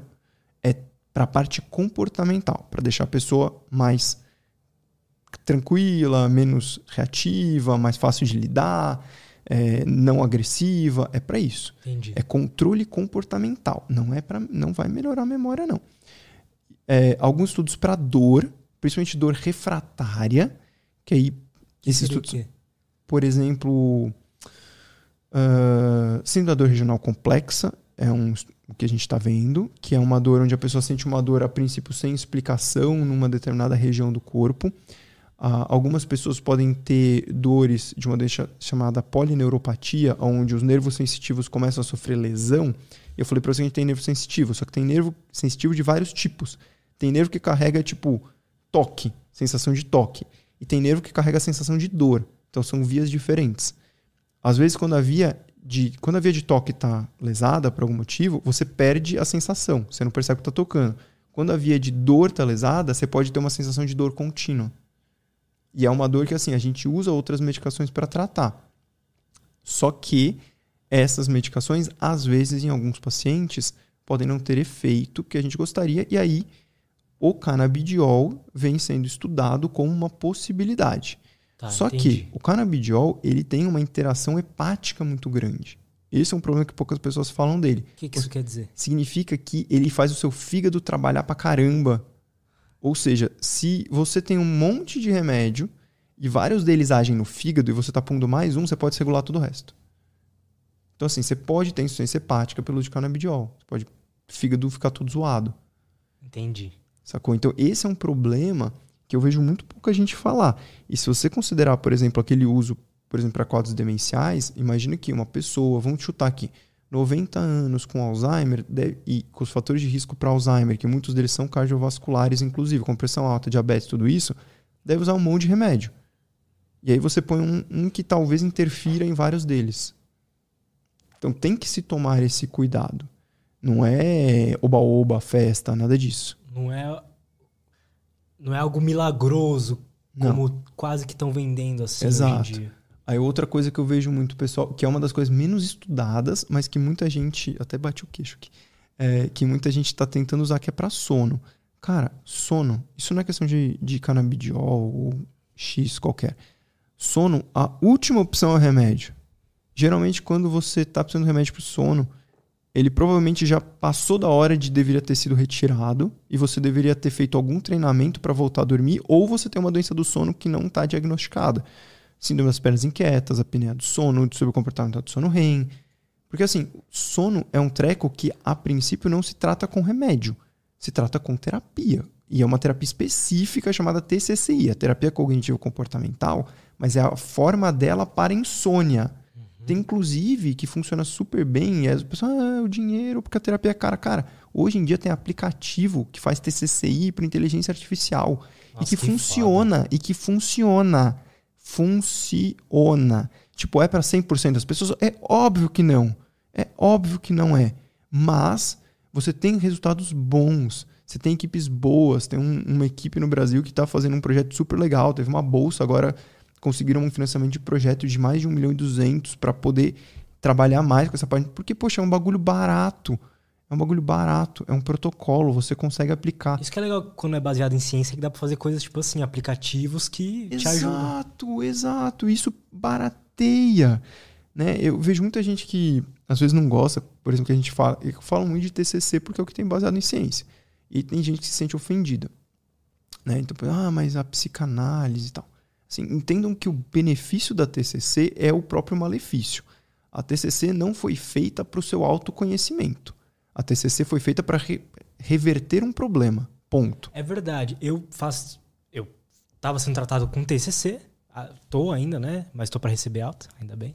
E só que é isso que eu percebi. Ela, assim, a gente não fica a gente olha, mas não fica, tipo, olhando o meu passado, o que causou Exato. isso. A gente arruma como eu tô funcionando agora. Exato. E funciona muito bem. Exatamente, exatamente. E nem todo mundo quer ou precisa desse treco, período, enfim, do autoconhecimento. Isso vai de pessoa para pessoa. Vai de pessoa para pessoa. O que você, a, a, qual que é a demanda? Eu tenho uma queixa. É isso que tá me trazendo. Eu não tô vindo aqui porque eu sou seu brother. Eu tô vindo aqui porque eu tenho um problema. Me ajude a resolver o meu problema. É isso que eu quero. Não quero ficar aqui 10 anos para resolver o meu problema. Eu quero resolver o meu problema de forma eficaz e rápida. O máximo possível, desde que seja com segurança, obviamente. Né? Então, e, exato. Agora, se ah, eu quero fazer uma terapia voltada para o autoconhecimento. Não vai ser a TCC, porque não é o objetivo da TCC. Se esse é o seu objetivo, a TCC não é a terapia para você. Existe uma forma de terapia muito legal que chama logoterapia. Logoterapia... Ah, vai vir um cara semana que vem para falar sobre isso. Então, logoterapia é um negócio super legal, que é para você, é para as pessoas ajudarem as pessoas a encontrarem meio que uma motivação na vida delas. Um Qual, sentido. Um né? sentido na vida delas. Tem um livro que chama Em Busca de Sentido, né? Do, do Frankel, que, que é super legal e que ele explica. É, é, é super didático, é para leigos, tá? Então, quando eu falo que ele explica as bases da logoterapia, a pessoa acha que vai sair. Não, não, não é. Ele explica o que é a logoterapia, a lógica por trás daquilo, que tem muito a ver com o que ele encontrou, porque ele foi um cativo. É, dos campos de concentração na, na Alemanha, enfim, porque ele era judeu tal. E ele diz lá no livro que muito do que ele viu das pessoas que sobreviveram ao campo de concentração era exatamente isso. As pessoas que tinham um propósito para onde voltar eram as pessoas que sobreviviam. Não eram as mais inteligentes, não eram as mais fortes, não eram as mais religiosas. Era quem tinha um propósito. Então tem uma frase do Nietzsche que é basicamente isso, né? Quem tem, quem tem um fim tolera quase qualquer meio. Que é basicamente isso. E a é logoterapia é, é, muito legal para isso. Ela, ela é, o princípio dela é isso. Agora, quando a gente fala de tratamentos objetivos de doenças específicas, como, por exemplo, um transtorno de ansiedade generalizada, como um transtorno bipolar, como, sei lá, um transtorno de personalidade borderline, então são coisas muito específicas. O ideal é que você consiga remitir, ou seja, tornar esses sintomas, tornar eles normais de novo aquilo que a gente falou, todo mundo tem ansiedade. Se a gente estava morto, a gente tem que olhar para os dois lados, a gente atravessar a rua. A questão é, você está procurando o leão do jardim de casa e não na floresta. Então vamos fazer você voltar a procurar o leão na floresta. Depois, se você quiser fazer uma análise para descobrir por que, que você começou a fazer isso, não Cara, tem perfeito. problema. Você explicou isso muito bem, gostei. De tipo, a diferença das duas terapias. O resto não gostou. Não, gostei tudo. gostei tudo. Muito bom, cara. É, isso- é exatamente isso que eu senti, assim, fazendo TCC. Exatamente isso. Mas é. Eu, eu me arrumei. Isso, isso. É tipo você ir no mecânico. Eu me arrumei. Exato, exato. O mecânico não vai te ensinar a dirigir carro. Não E é o objetivo quero- dele. E se eu quero saber o que que causou Uhum, o meu carro uhum. quebrar, eu posso ir atrás. Mas se não, não é do meu Exato. interesse. Eu não sou um mecânico. Exato. Você não vai ficar tipo, ah, mas na, eu, quando foi que eu passei naquela rua que tinha um É, buraco que. exatamente. É. Velho, puta, eu sou motorista barbeiro, eu bati o carro, tipo, tá bom. Não, ele não tô aqui pra te ensinar a, a não cair no buraco, não tô aqui pra te ensinar a dirigir, não, eu tô aqui pra arrumar seu carro. É diferente. Perfeito. E depois tem o segundo. E, e muitos psicólogos fazem hoje as duas coisas. Ele faz a TCC e a pessoa, às vezes, ela quer continuar com uma linha diferente. E, e não tem problema nenhum, cara. Mas eu acho que a gente tem que ser é, honesto e falar o que funciona para o quê? De- cientificamente falando. Porque às vezes eu vejo pessoas falar, ah, mas você só faz o que é baseado em ciência? Eu falo, mas se eu não fizer o que é baseado em ciência, eu vou fazer o que é baseado no quê? Tem que ser baseado em alguma coisa. Baseado no meu achismo, o Alexandre virou o gênio da medicina de um dia pro outro, que ele sabe tudo que. Não. Tem que ser baseado em alguma coisa. É baseado em quê? Baseado na ciência. Porque É o resto é verdade. achismo. Total, cara. Boa. Podemos ler a próxima? Vai. Bora. Aqui. A Andréa Magalhães mandou mais uma. Qual o alimento que melhora e piora a enxaqueca? Cara, tem um. Primeiro, isso tudo é individual. Então, assim, se você jogar no Google e escrever alimentos para enxaqueca, você pode não ter relação com nenhum daqueles alimentos. Geralmente deve aparecer o quê? Tipo fritura, essas coisas? Geralmente, fri- cafeína é o que mais aparece, que aí, é- aí realmente é um dos que é quase universal. O alimento que mais está associado à enxaqueca, na verdade, não é o alimento, é a falta dele, que é o jejum. Jejum é um gatilho comum de enxaqueca. Você fica muitas horas sem comer. Exato. Isso é super individual. Isso varia muito do tipo de alimentação. Alguns alimentos acabam sendo um pouco mais eh, falados. Então, por exemplo, é, aquilo que tem que é muito industrializado, geralmente tem glutamato monossódico, que é o que dá sabor na, na comida. né? Eu tenho, tenho uma paciente que ela é cozinheira e to- todos os pacientes que eu tenho, que eu, eu tenho vários pacientes que, que são chefes de cozinha e tal, e eu sempre faço a mesma pergunta para eles, eh, eles devem até reconhecer. Eu falo, você não gosta de sazon, né? Odeio. Por quê? Porque tem muito glutamato, aquilo tira o gosto da comida, ele põe um outro gosto. Entendeu? Põe um outro gosto. Exato. E aquilo é um, um estimulante cerebral. Então você acaba tendo uma estimulação cerebral numa doença que é basicamente marcada por um cérebro hiperestimulável. Ou seja, que você começa a estimular e começa a pipocar a dor. Você começa a pipocar a crise. Então você vai ficar meio que se estimulando. Mas mesmo isso depende do seu grau de controle da doença. Tipo, eu tenho enxaqueca. Se eu comer miojo, dificilmente eu vou ter uma crise. Por quê? Porque a minha enxaqueca é extremamente bem controlada. Eu brinco que eu falo assim, é a teoria da pilha. Sabe quando você vai carregar o celular? Até 80% ele carrega uma beleza, os outros 20% é uma desgraça, Aham. né? Então você não precisa fazer tudo, você não precisa fazer 100%. Se você fizer 80%, isso já resolve a sua vida absurdamente bem. Os outros 20 às vezes são tão sacrificantes que nem valem a pena. Nem valem a pena. Você vai só ficar criando um transtorno para o tratamento vai se transformar talvez num transtorno maior que a própria doença, Entendi. o que é bizarro. E aí assim, você tem o glutamato, alimentos ricos em estamina, tem para algumas frutas são famosas, tipo melancia. Melancia, como tem uma relação com nitrito, que pode ser também estimulante cerebral, aí muitas pessoas têm crise de enxaqueca quando comem melancia. Eu como melancia a cada 15 dias, porque eu vou dar plantão, e às vezes eu tô voltando, esse plantão é a cada 15 dias, e tem um daqueles caminhões assim, sabe? Aham. Tipo, que vende fruta, e é muito mais gostosa do que a fruta do mercado. É mesmo. E sempre tem melancia. A melancia dos caras é top. Eu como a cada 15 dias. E eu não tenho crises. Tipo, por quê? Porque é super bem controlada. Porque o grau de estímulo que eu tô criando não é suficiente para fazer com que o meu cérebro descompense. Não é que eu como melancia todo santo dia. Não. Eu como a cada 15 dias algumas fatias de melancia. Tipo, então é, é muito mais uma questão de equilíbrio do que qualquer outra coisa. Quando a pessoa está descompensada, tudo vira um diabo de um gatilho. Tudo, tudo, tudo, qualquer alimento. Tanto é que esse é o pior momento do mundo para você querer procurar gatilhos. Porque tudo tu- é, né? Exato. É tudo é Pode crer. Então o que, que você tem que fazer? Quando que é uma- o que você tem que fazer no começo? Aquilo que com certeza ferra você. Abuso de cafeína, abuso de álcool, cigarro, algumas medicações. Então, você, esse grosso que a gente vai fazer na primeira etapa do tratamento. Que não é tão difícil. É sedentarismo, é colocar você para se movimentar. Cara, tem até metas para atividade física, para você, ah, falando de saúde mental. Você tem estudos que mostram, por exemplo, benefício muito legal para exercício aeróbico. Então, tem técnicas para você pegar o exercício, que é o treinamento resistido com pesos, por exemplo, academia, e transformar ele num exercício mais aeróbico. Né? Fica com um caráter meio funcional, assim, mas tem metas de frequência cardíaca, tudo que a gente consegue ter uma ideia legal. E aí, e você, só que isso você não vai fazer na primeira consulta. Primeira consulta você quer fazer o quê? Fala, seu objetivo hoje é colocar na sua rotina. Só isso. Falou, se você falar para mim que você conseguiu reservar 10 minutos para andar em volta do quarteirão, eu tô feliz. Eu só quero que isso entre na tua rotina. Então, Porque depois para isso aumentar é mais fácil, né? Muito. Se eu quero dar mil coisas pra pessoa fazer no primeiro dia, ela não vai fazer. Por quê? Porque eu não faria. Eu sou um ser humano normal, cheio de defeito. Eu também não faria nenhuma delas. Se você me pede três, eu faço. Se você me pede dez, eu te mando a merda. Total. Tipo, né? porra, não dá, velho. Eu tenho vida, eu tenho coisa para fazer. E a minha rotina também não é perfeita. Tipo, tem dias que eu tenho que acordar um pouco mais cedo. E já que tem um negócio que é engraçado, porque você tem aquela história da cronobiologia. Muita gente tem crise depois que dorme no meio do dia. Então, a mesma coisa que tem gente que fala que dormir melhorou a crise, se você dorme no meio do dia, você às vezes tem uma crise depois. Porque você ferrou a cronobiologia do seu cérebro. As Entendi. crises da enxaqueca, muito a gente acredita que começam no hipotálamo, que funciona como se fosse um grande regulador do nosso cérebro. Ele controla seu nível de água, ele controla sua temperatura corporal, ele controla o seu sono, ele controla a sua disposição física, ele controla a sua disposição emocional.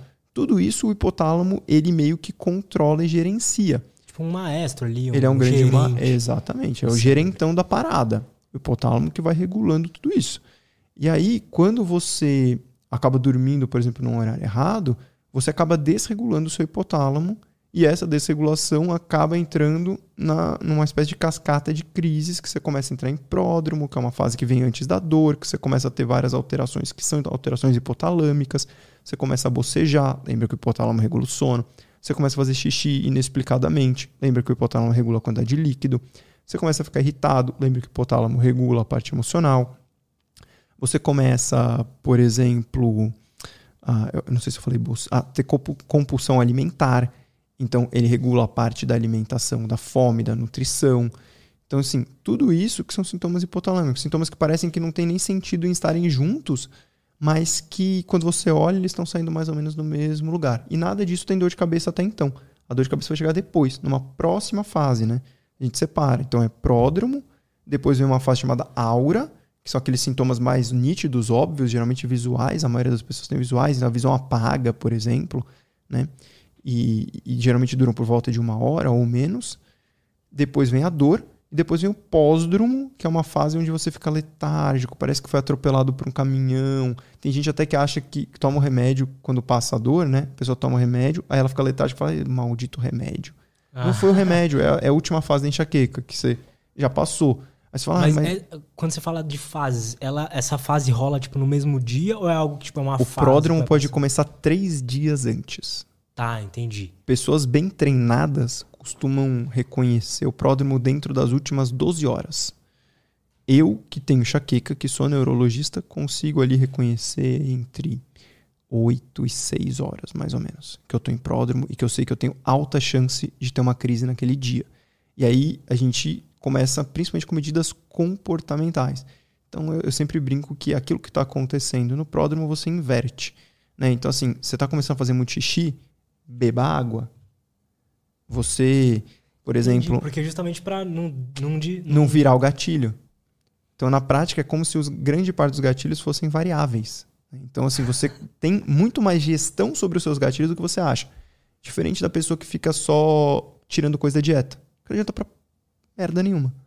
Porque se você não tiver no pródromo, muito pouco disso vai fazer diferença para você. Agora, posso comer chocolate? Pô, eu comi ovo de Páscoa esse ano, cara. Agora, tive crise? Não tive. O que acontece? O chocolate, quando você está em pródromo, é um fator de compulsão alimentar claro. Então você entra em pródromo, começa a ter compulsão alimentar, vai atrás de chocolate, come chocolate, e aí realmente, talvez o excesso de gordura de chocolate naquele momento, é, o pico de insulina associado, tudo isso pode sim causar uma desregulação e acabar realmente culminando numa crise. Então isso é uma teoria nova. Fala, gente, você jura por Deus que é assim? Daqui a 20 anos, não, não juro, cara, porque isso é uma teoria nova. Esse é o barato da ciência. É uma teoria. Ela, a gente começou lá atrás, quando as pessoas começaram a enxaqueca, viram que existiam gatilhos. Depois de um tempo, viram que existia o pródromo. E hoje em dia a gente está vendo que é uma doença cronobiológica e que esses gatilhos talvez estejam muito mais relacionados ao momento quando eles ocorrem e não necessariamente ao, ao gatilho em si. Uhum. Então isso é uma, uma, sacada que eu acho genial. Genial, porque muda o paradigma. Dá, dá para a pessoa o controle da doença sem necessariamente depender do remédio. Total. Porque ela não vai usar, um, teoricamente, tem gente que usa, mas ela não vai usar um analgésico antes da dor. E nem deveria, tá bom? É contraindicado. Mas ela pode, tem outras técnicas, como por exemplo beber água, que é uma técnica clássica. Né? Um paciente me, me falou isso um dia que ela uma vez fez aquelas dietas loucas, tá, tá, tá, tá, tá, emagreceu pra cacete, não sei o que, não melhorou nada das crises dela. E aí uma vez ela me viu, falando, me viu falando assim, cara, beba água, perceba se você começa a fazer xixi, muito xixi antes da crise. Ela falou, nossa, eu tô fazendo muito xixi antes das crises. No dia que eu tenho crise, eu tô fazendo muito xixi. Ela começou a beber água, ela falou, as minhas crises diminuíram de tipo 15 para 5 no mês. Cara, que foda. E, e, assim, qual o custo disso? Água. Dois reais, tá ligado? Ah, todo mundo vai ser assim? Não, não vai. É o caso dela específico. Por quê? Porque no padrão de pródromo dela provavelmente tinha muito isso. E é engraçado que você começa a perceber isso e você, uma vez que você começa a reconhecer, você começa a ver as dores abortadas que você teve. Isso é muito legal. Você começa a perceber, estou em pródromo, hoje não é o dia de eu comer chocolate. Hoje não é o dia de eu brigar com não sei quem. Hoje é o dia de eu fazer meditação para controlar a minha ansiedade, para controlar o meu humor. Porque se eu me descontrolar hoje, é um dia que eu, esse, esse descontrole nesse momento pode gerar uma crise. Fala, mas todas as crises têm pródromo? Não, 80%. Toda crise tem aura? Não, 20%. O que toda crise, toda crise tem dor? Não, existem pessoas que têm enxaqueca sem dor de cabeça. Idosos é comum, ele tem só a aura. Saquei. Ele tem a aura e, e não tem a dor, e depois passa pro pós-dromo. Cara, a segunda per... a, a, próxima pergunta da Roberta Binatti, ela fala, ó, é minha madrasta, inclusive. Eu falei como se fosse uma pessoa Fala, Roberta. Tenho enxaqueca com aura. Legal. Nas crises fico cega, vendo luzes coloridas e tenho muita dor e enjoo. Exatamente. Quando usava anticoncepcional era muito pior. Uhum. Quem tem enxaqueca não pode tomar anticoncepcional? Não, isso não é verdade. Quem, não é vamos verdade. lá. Primeira coisa. É, nenhuma enxaqueca contraindica anticoncepcional. Enxaqueca com aura contraindica o uso de estrógeno, porque isso pode, isso está, não é pode, isso está relacionado a um risco maior de AVC. Então, assim, você pode ter um AVC com uma chance muito maior se você tiver uma enxaqueca com aura e usar estrógeno. Repara que anticoncepcional geralmente tem estrógeno e progesterona, eu estou falando só do estrógeno, beleza? Vamos lá. Muitas mulheres usam anticoncepcional naquele esquema chamado ciclo 21. Então ela usa para, usa para, usa para. E no período menstrual, o próprio ciclo da mulher sem o anticoncepcional já tem uma característica que predispõe a pessoa a ter crises, que são as quedas abruptas de estrógeno. Beleza? Então, quando a mulher menstrua, ela tem uma queda do estrógeno. Tanto que as crises da enxaqueca menstrual geralmente começam dois dias antes da menstruação, que é exatamente quando você tem essa queda do estrógeno parece, eu brinco que assim, é, é, às vezes a sua TPM não é TPM, a sua TPM é uma enxaqueca menstrual. E o tratamento padrão de TPM piora a sua enxaqueca menstrual. Então tem que tomar cuidado. Porque vai causar, vai causar todos os sintomas típicos comuns da TPM, né? na verdade do DTPM, né? transtorno disfórico pré-menstrual, da TDPM. É, mas enfim, vou chamar de TPM só para a galera entender mais fácil. Então você tem todo o desequilíbrio do humor, que é famoso na TPM, as compulsões alimentares, ou seja, os sintomas de pródromo de enxaqueca. Só que você tem a dor de cabeça. E isso está muito ligado ao que? Essa queda abrupta do estrógeno nessa fase. E aí, o que o anticoncepcional faz? A maioria deles. Estrógeno, estrógeno, estrógeno. Aí você para o anticoncepcional, pum, despenca. É uma baita de uma queda hormonal. E isso muitas vezes é o gatilho para você ter uma crise. Entendeu? Saquei uma das coisas que a gente faz então em é mito falar que anticoncepcional causa enxaqueca. Um terço piorar. das pessoas melhora, um terço fica igual, um terço piora. É, então. Exato. Muito, aí, o que a gente tem que tomar cuidado é quem que é o seu terço e como você está usando. Porque você pode, por exemplo, usar um anticoncepcional contínuo e melhorar. Outras pessoas vão usar um anticoncepcional contínuo e vão piorar. Ou, e vai ter sempre alguém falando que anticoncepcional é um horror. Falo, não Assim, a minha função como médico é ajudar o paciente. Se ela quer usar anticoncepcional, eu vou dar um jeito de fazer a enxaqueca dela ficar controlada com anticoncepcional. Posso falhar miseravelmente? Óbvio que posso. Porém, a minha função é tentar, e geralmente a gente consegue. Pô. E- porque você tem outras opções também. Você tem, por exemplo, o DIU. Você tem DIU com hormônio, mas é um hormônio local, que é só ali no útero. Você tem o DIU sem hormônio, que é, o, por exemplo, o DIU de cobre. A gente tem essa opção. A gente tem pílulas que não é exatamente pela dose do hormônio ser mais baixo, mas elas têm um padrão de subida e descida que não é em crise. Você não interrompe de um dia para o outro. Então ele sobe devagarzinho, desce devagarzinho. Então a mulher cicla, mas ela tem variações menores. E essas variações menores, às vezes, já são suficientes para controlar. Pô, legal. Ou ela, ao invés de ter uma crise absurda, ela às vezes tem uma crise, tipo uma crise leve, por exemplo. E você vai ter que avaliar o caso e ver qual que é a estratégia para aquela pessoa. De modo geral, quem tem enxaqueca menstrual ali, em volta da menstruação, precisa de uma estratégia meio que à parte. Você- porque a tendência que acontece na maioria das mulheres é a mulher começa a ter enxaqueca na menstruação, e aí junta maus hábitos, outras doenças, blá blá blá, e isso começa a expandir e pegar o resto do mês. Então ela vai esticando. Então, primeira fase do tratamento é o quê? Limitar isso de novo no período menstrual. Limitou o período menstrual, aí você geralmente precisa de uma tática específica ali. Tem várias, na verdade, não tem uma só. Algumas envolvem ajuste de anticoncepcional, outras não envolvem ajuste de anticoncepcional. Outras mulheres vão querer tirar o anticoncepcional por outros motivos. E às vezes elas vão ter piora porque tiraram. E aí você fala, ah, pô, e aí, piorou? Falo, beleza, não tem problema. Você quer tirar um anticoncepcional? Vou te ajudar agora de outra forma. A minha função é tornar a vida daquela pessoa melhor e não decidir como ela tem que viver a vida por ela. Coisas, é, algumas coisas eu vou precisar. Então, eu vou precisar que ela faça, mas são todas coisas que vão fazer bem para ela, como atividade física, como às vezes terapia, é, como regulação de sono. A dieta, o que a gente tenta colocar é basicamente uma dieta saudável e investigar. Você tem um problema específico com algum alimento? Você tem doença celíaca? Você tem doença celíaca, o glúten para você não é bacana. Agora, você não tem doença celíaca, cara, não faz sentido eu culpar o glúten. Você não vai fazer uma dieta riquíssima em glúten porque glúten tem tudo que é treco industrializado. Então, essa não vai ser uma dieta saudável. Verdade. Entendeu? Então você vai ter uma dieta com pouco glúten simplesmente por ser saudável. A gente sabe, por exemplo, emagrecer é uma coisa que melhora a enxaqueca. A pessoa mais magra, ela tem menos resistência à insulina e isso parece, alguns estudos já mostraram que isso tende a mostrar que a enxaqueca vai ter um perfil de controle mais fácil. Menos crises, crises mais leves. Saquei. Vamos lá. Gostaria de saber a. in- Vamos, deixa eu aqui, mano. Canal XPTO. Gostaria de saber a interpretação do Alê para os sonhos. O que ele acha que eles significam e o que ocorre no cérebro. Tem. Oi, assim. Papo reto. Ninguém sabe, tá? Temos duas teorias. Primeiro, entender o que eles são. E depois, para tentar falar o que eles significam, tá? Que aí é, é- significam é bem mais filosófico. O que os sonhos são? A gente tem duas teorias que parecem que são a mesma coisa, mas na verdade, não, se você prestar atenção, elas não são.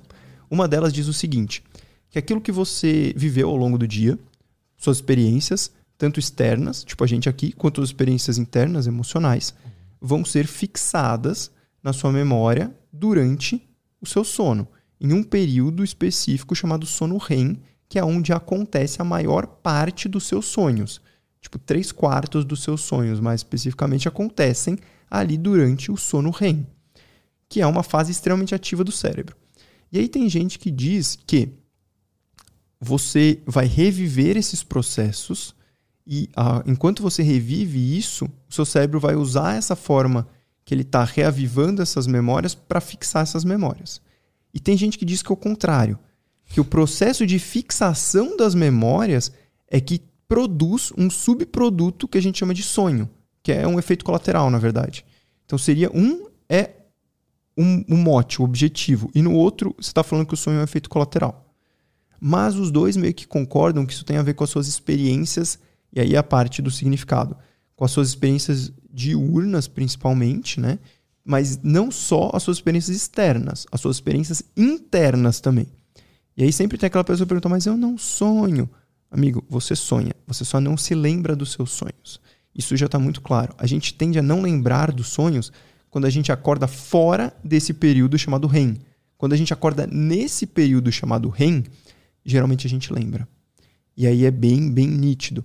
O, às o... vezes até, não sei se isso é comum, mas às vezes até confunde. Nossa, será que isso aconteceu mesmo ou eu tava sonhando? Geralmente, quando os sonhos são muito nítidos, eles são sonhos de REM. Quando eles são meio esquisitos, assim, não, você não tem muito. Você acha que sonhou, mas não sabe, tem a sensação que talvez tenha sonhado, geralmente são sonhos de não REM. Você vê como a medicina é imaginativa, né? Chamou um período de REM e outro período ela chamou de não REM.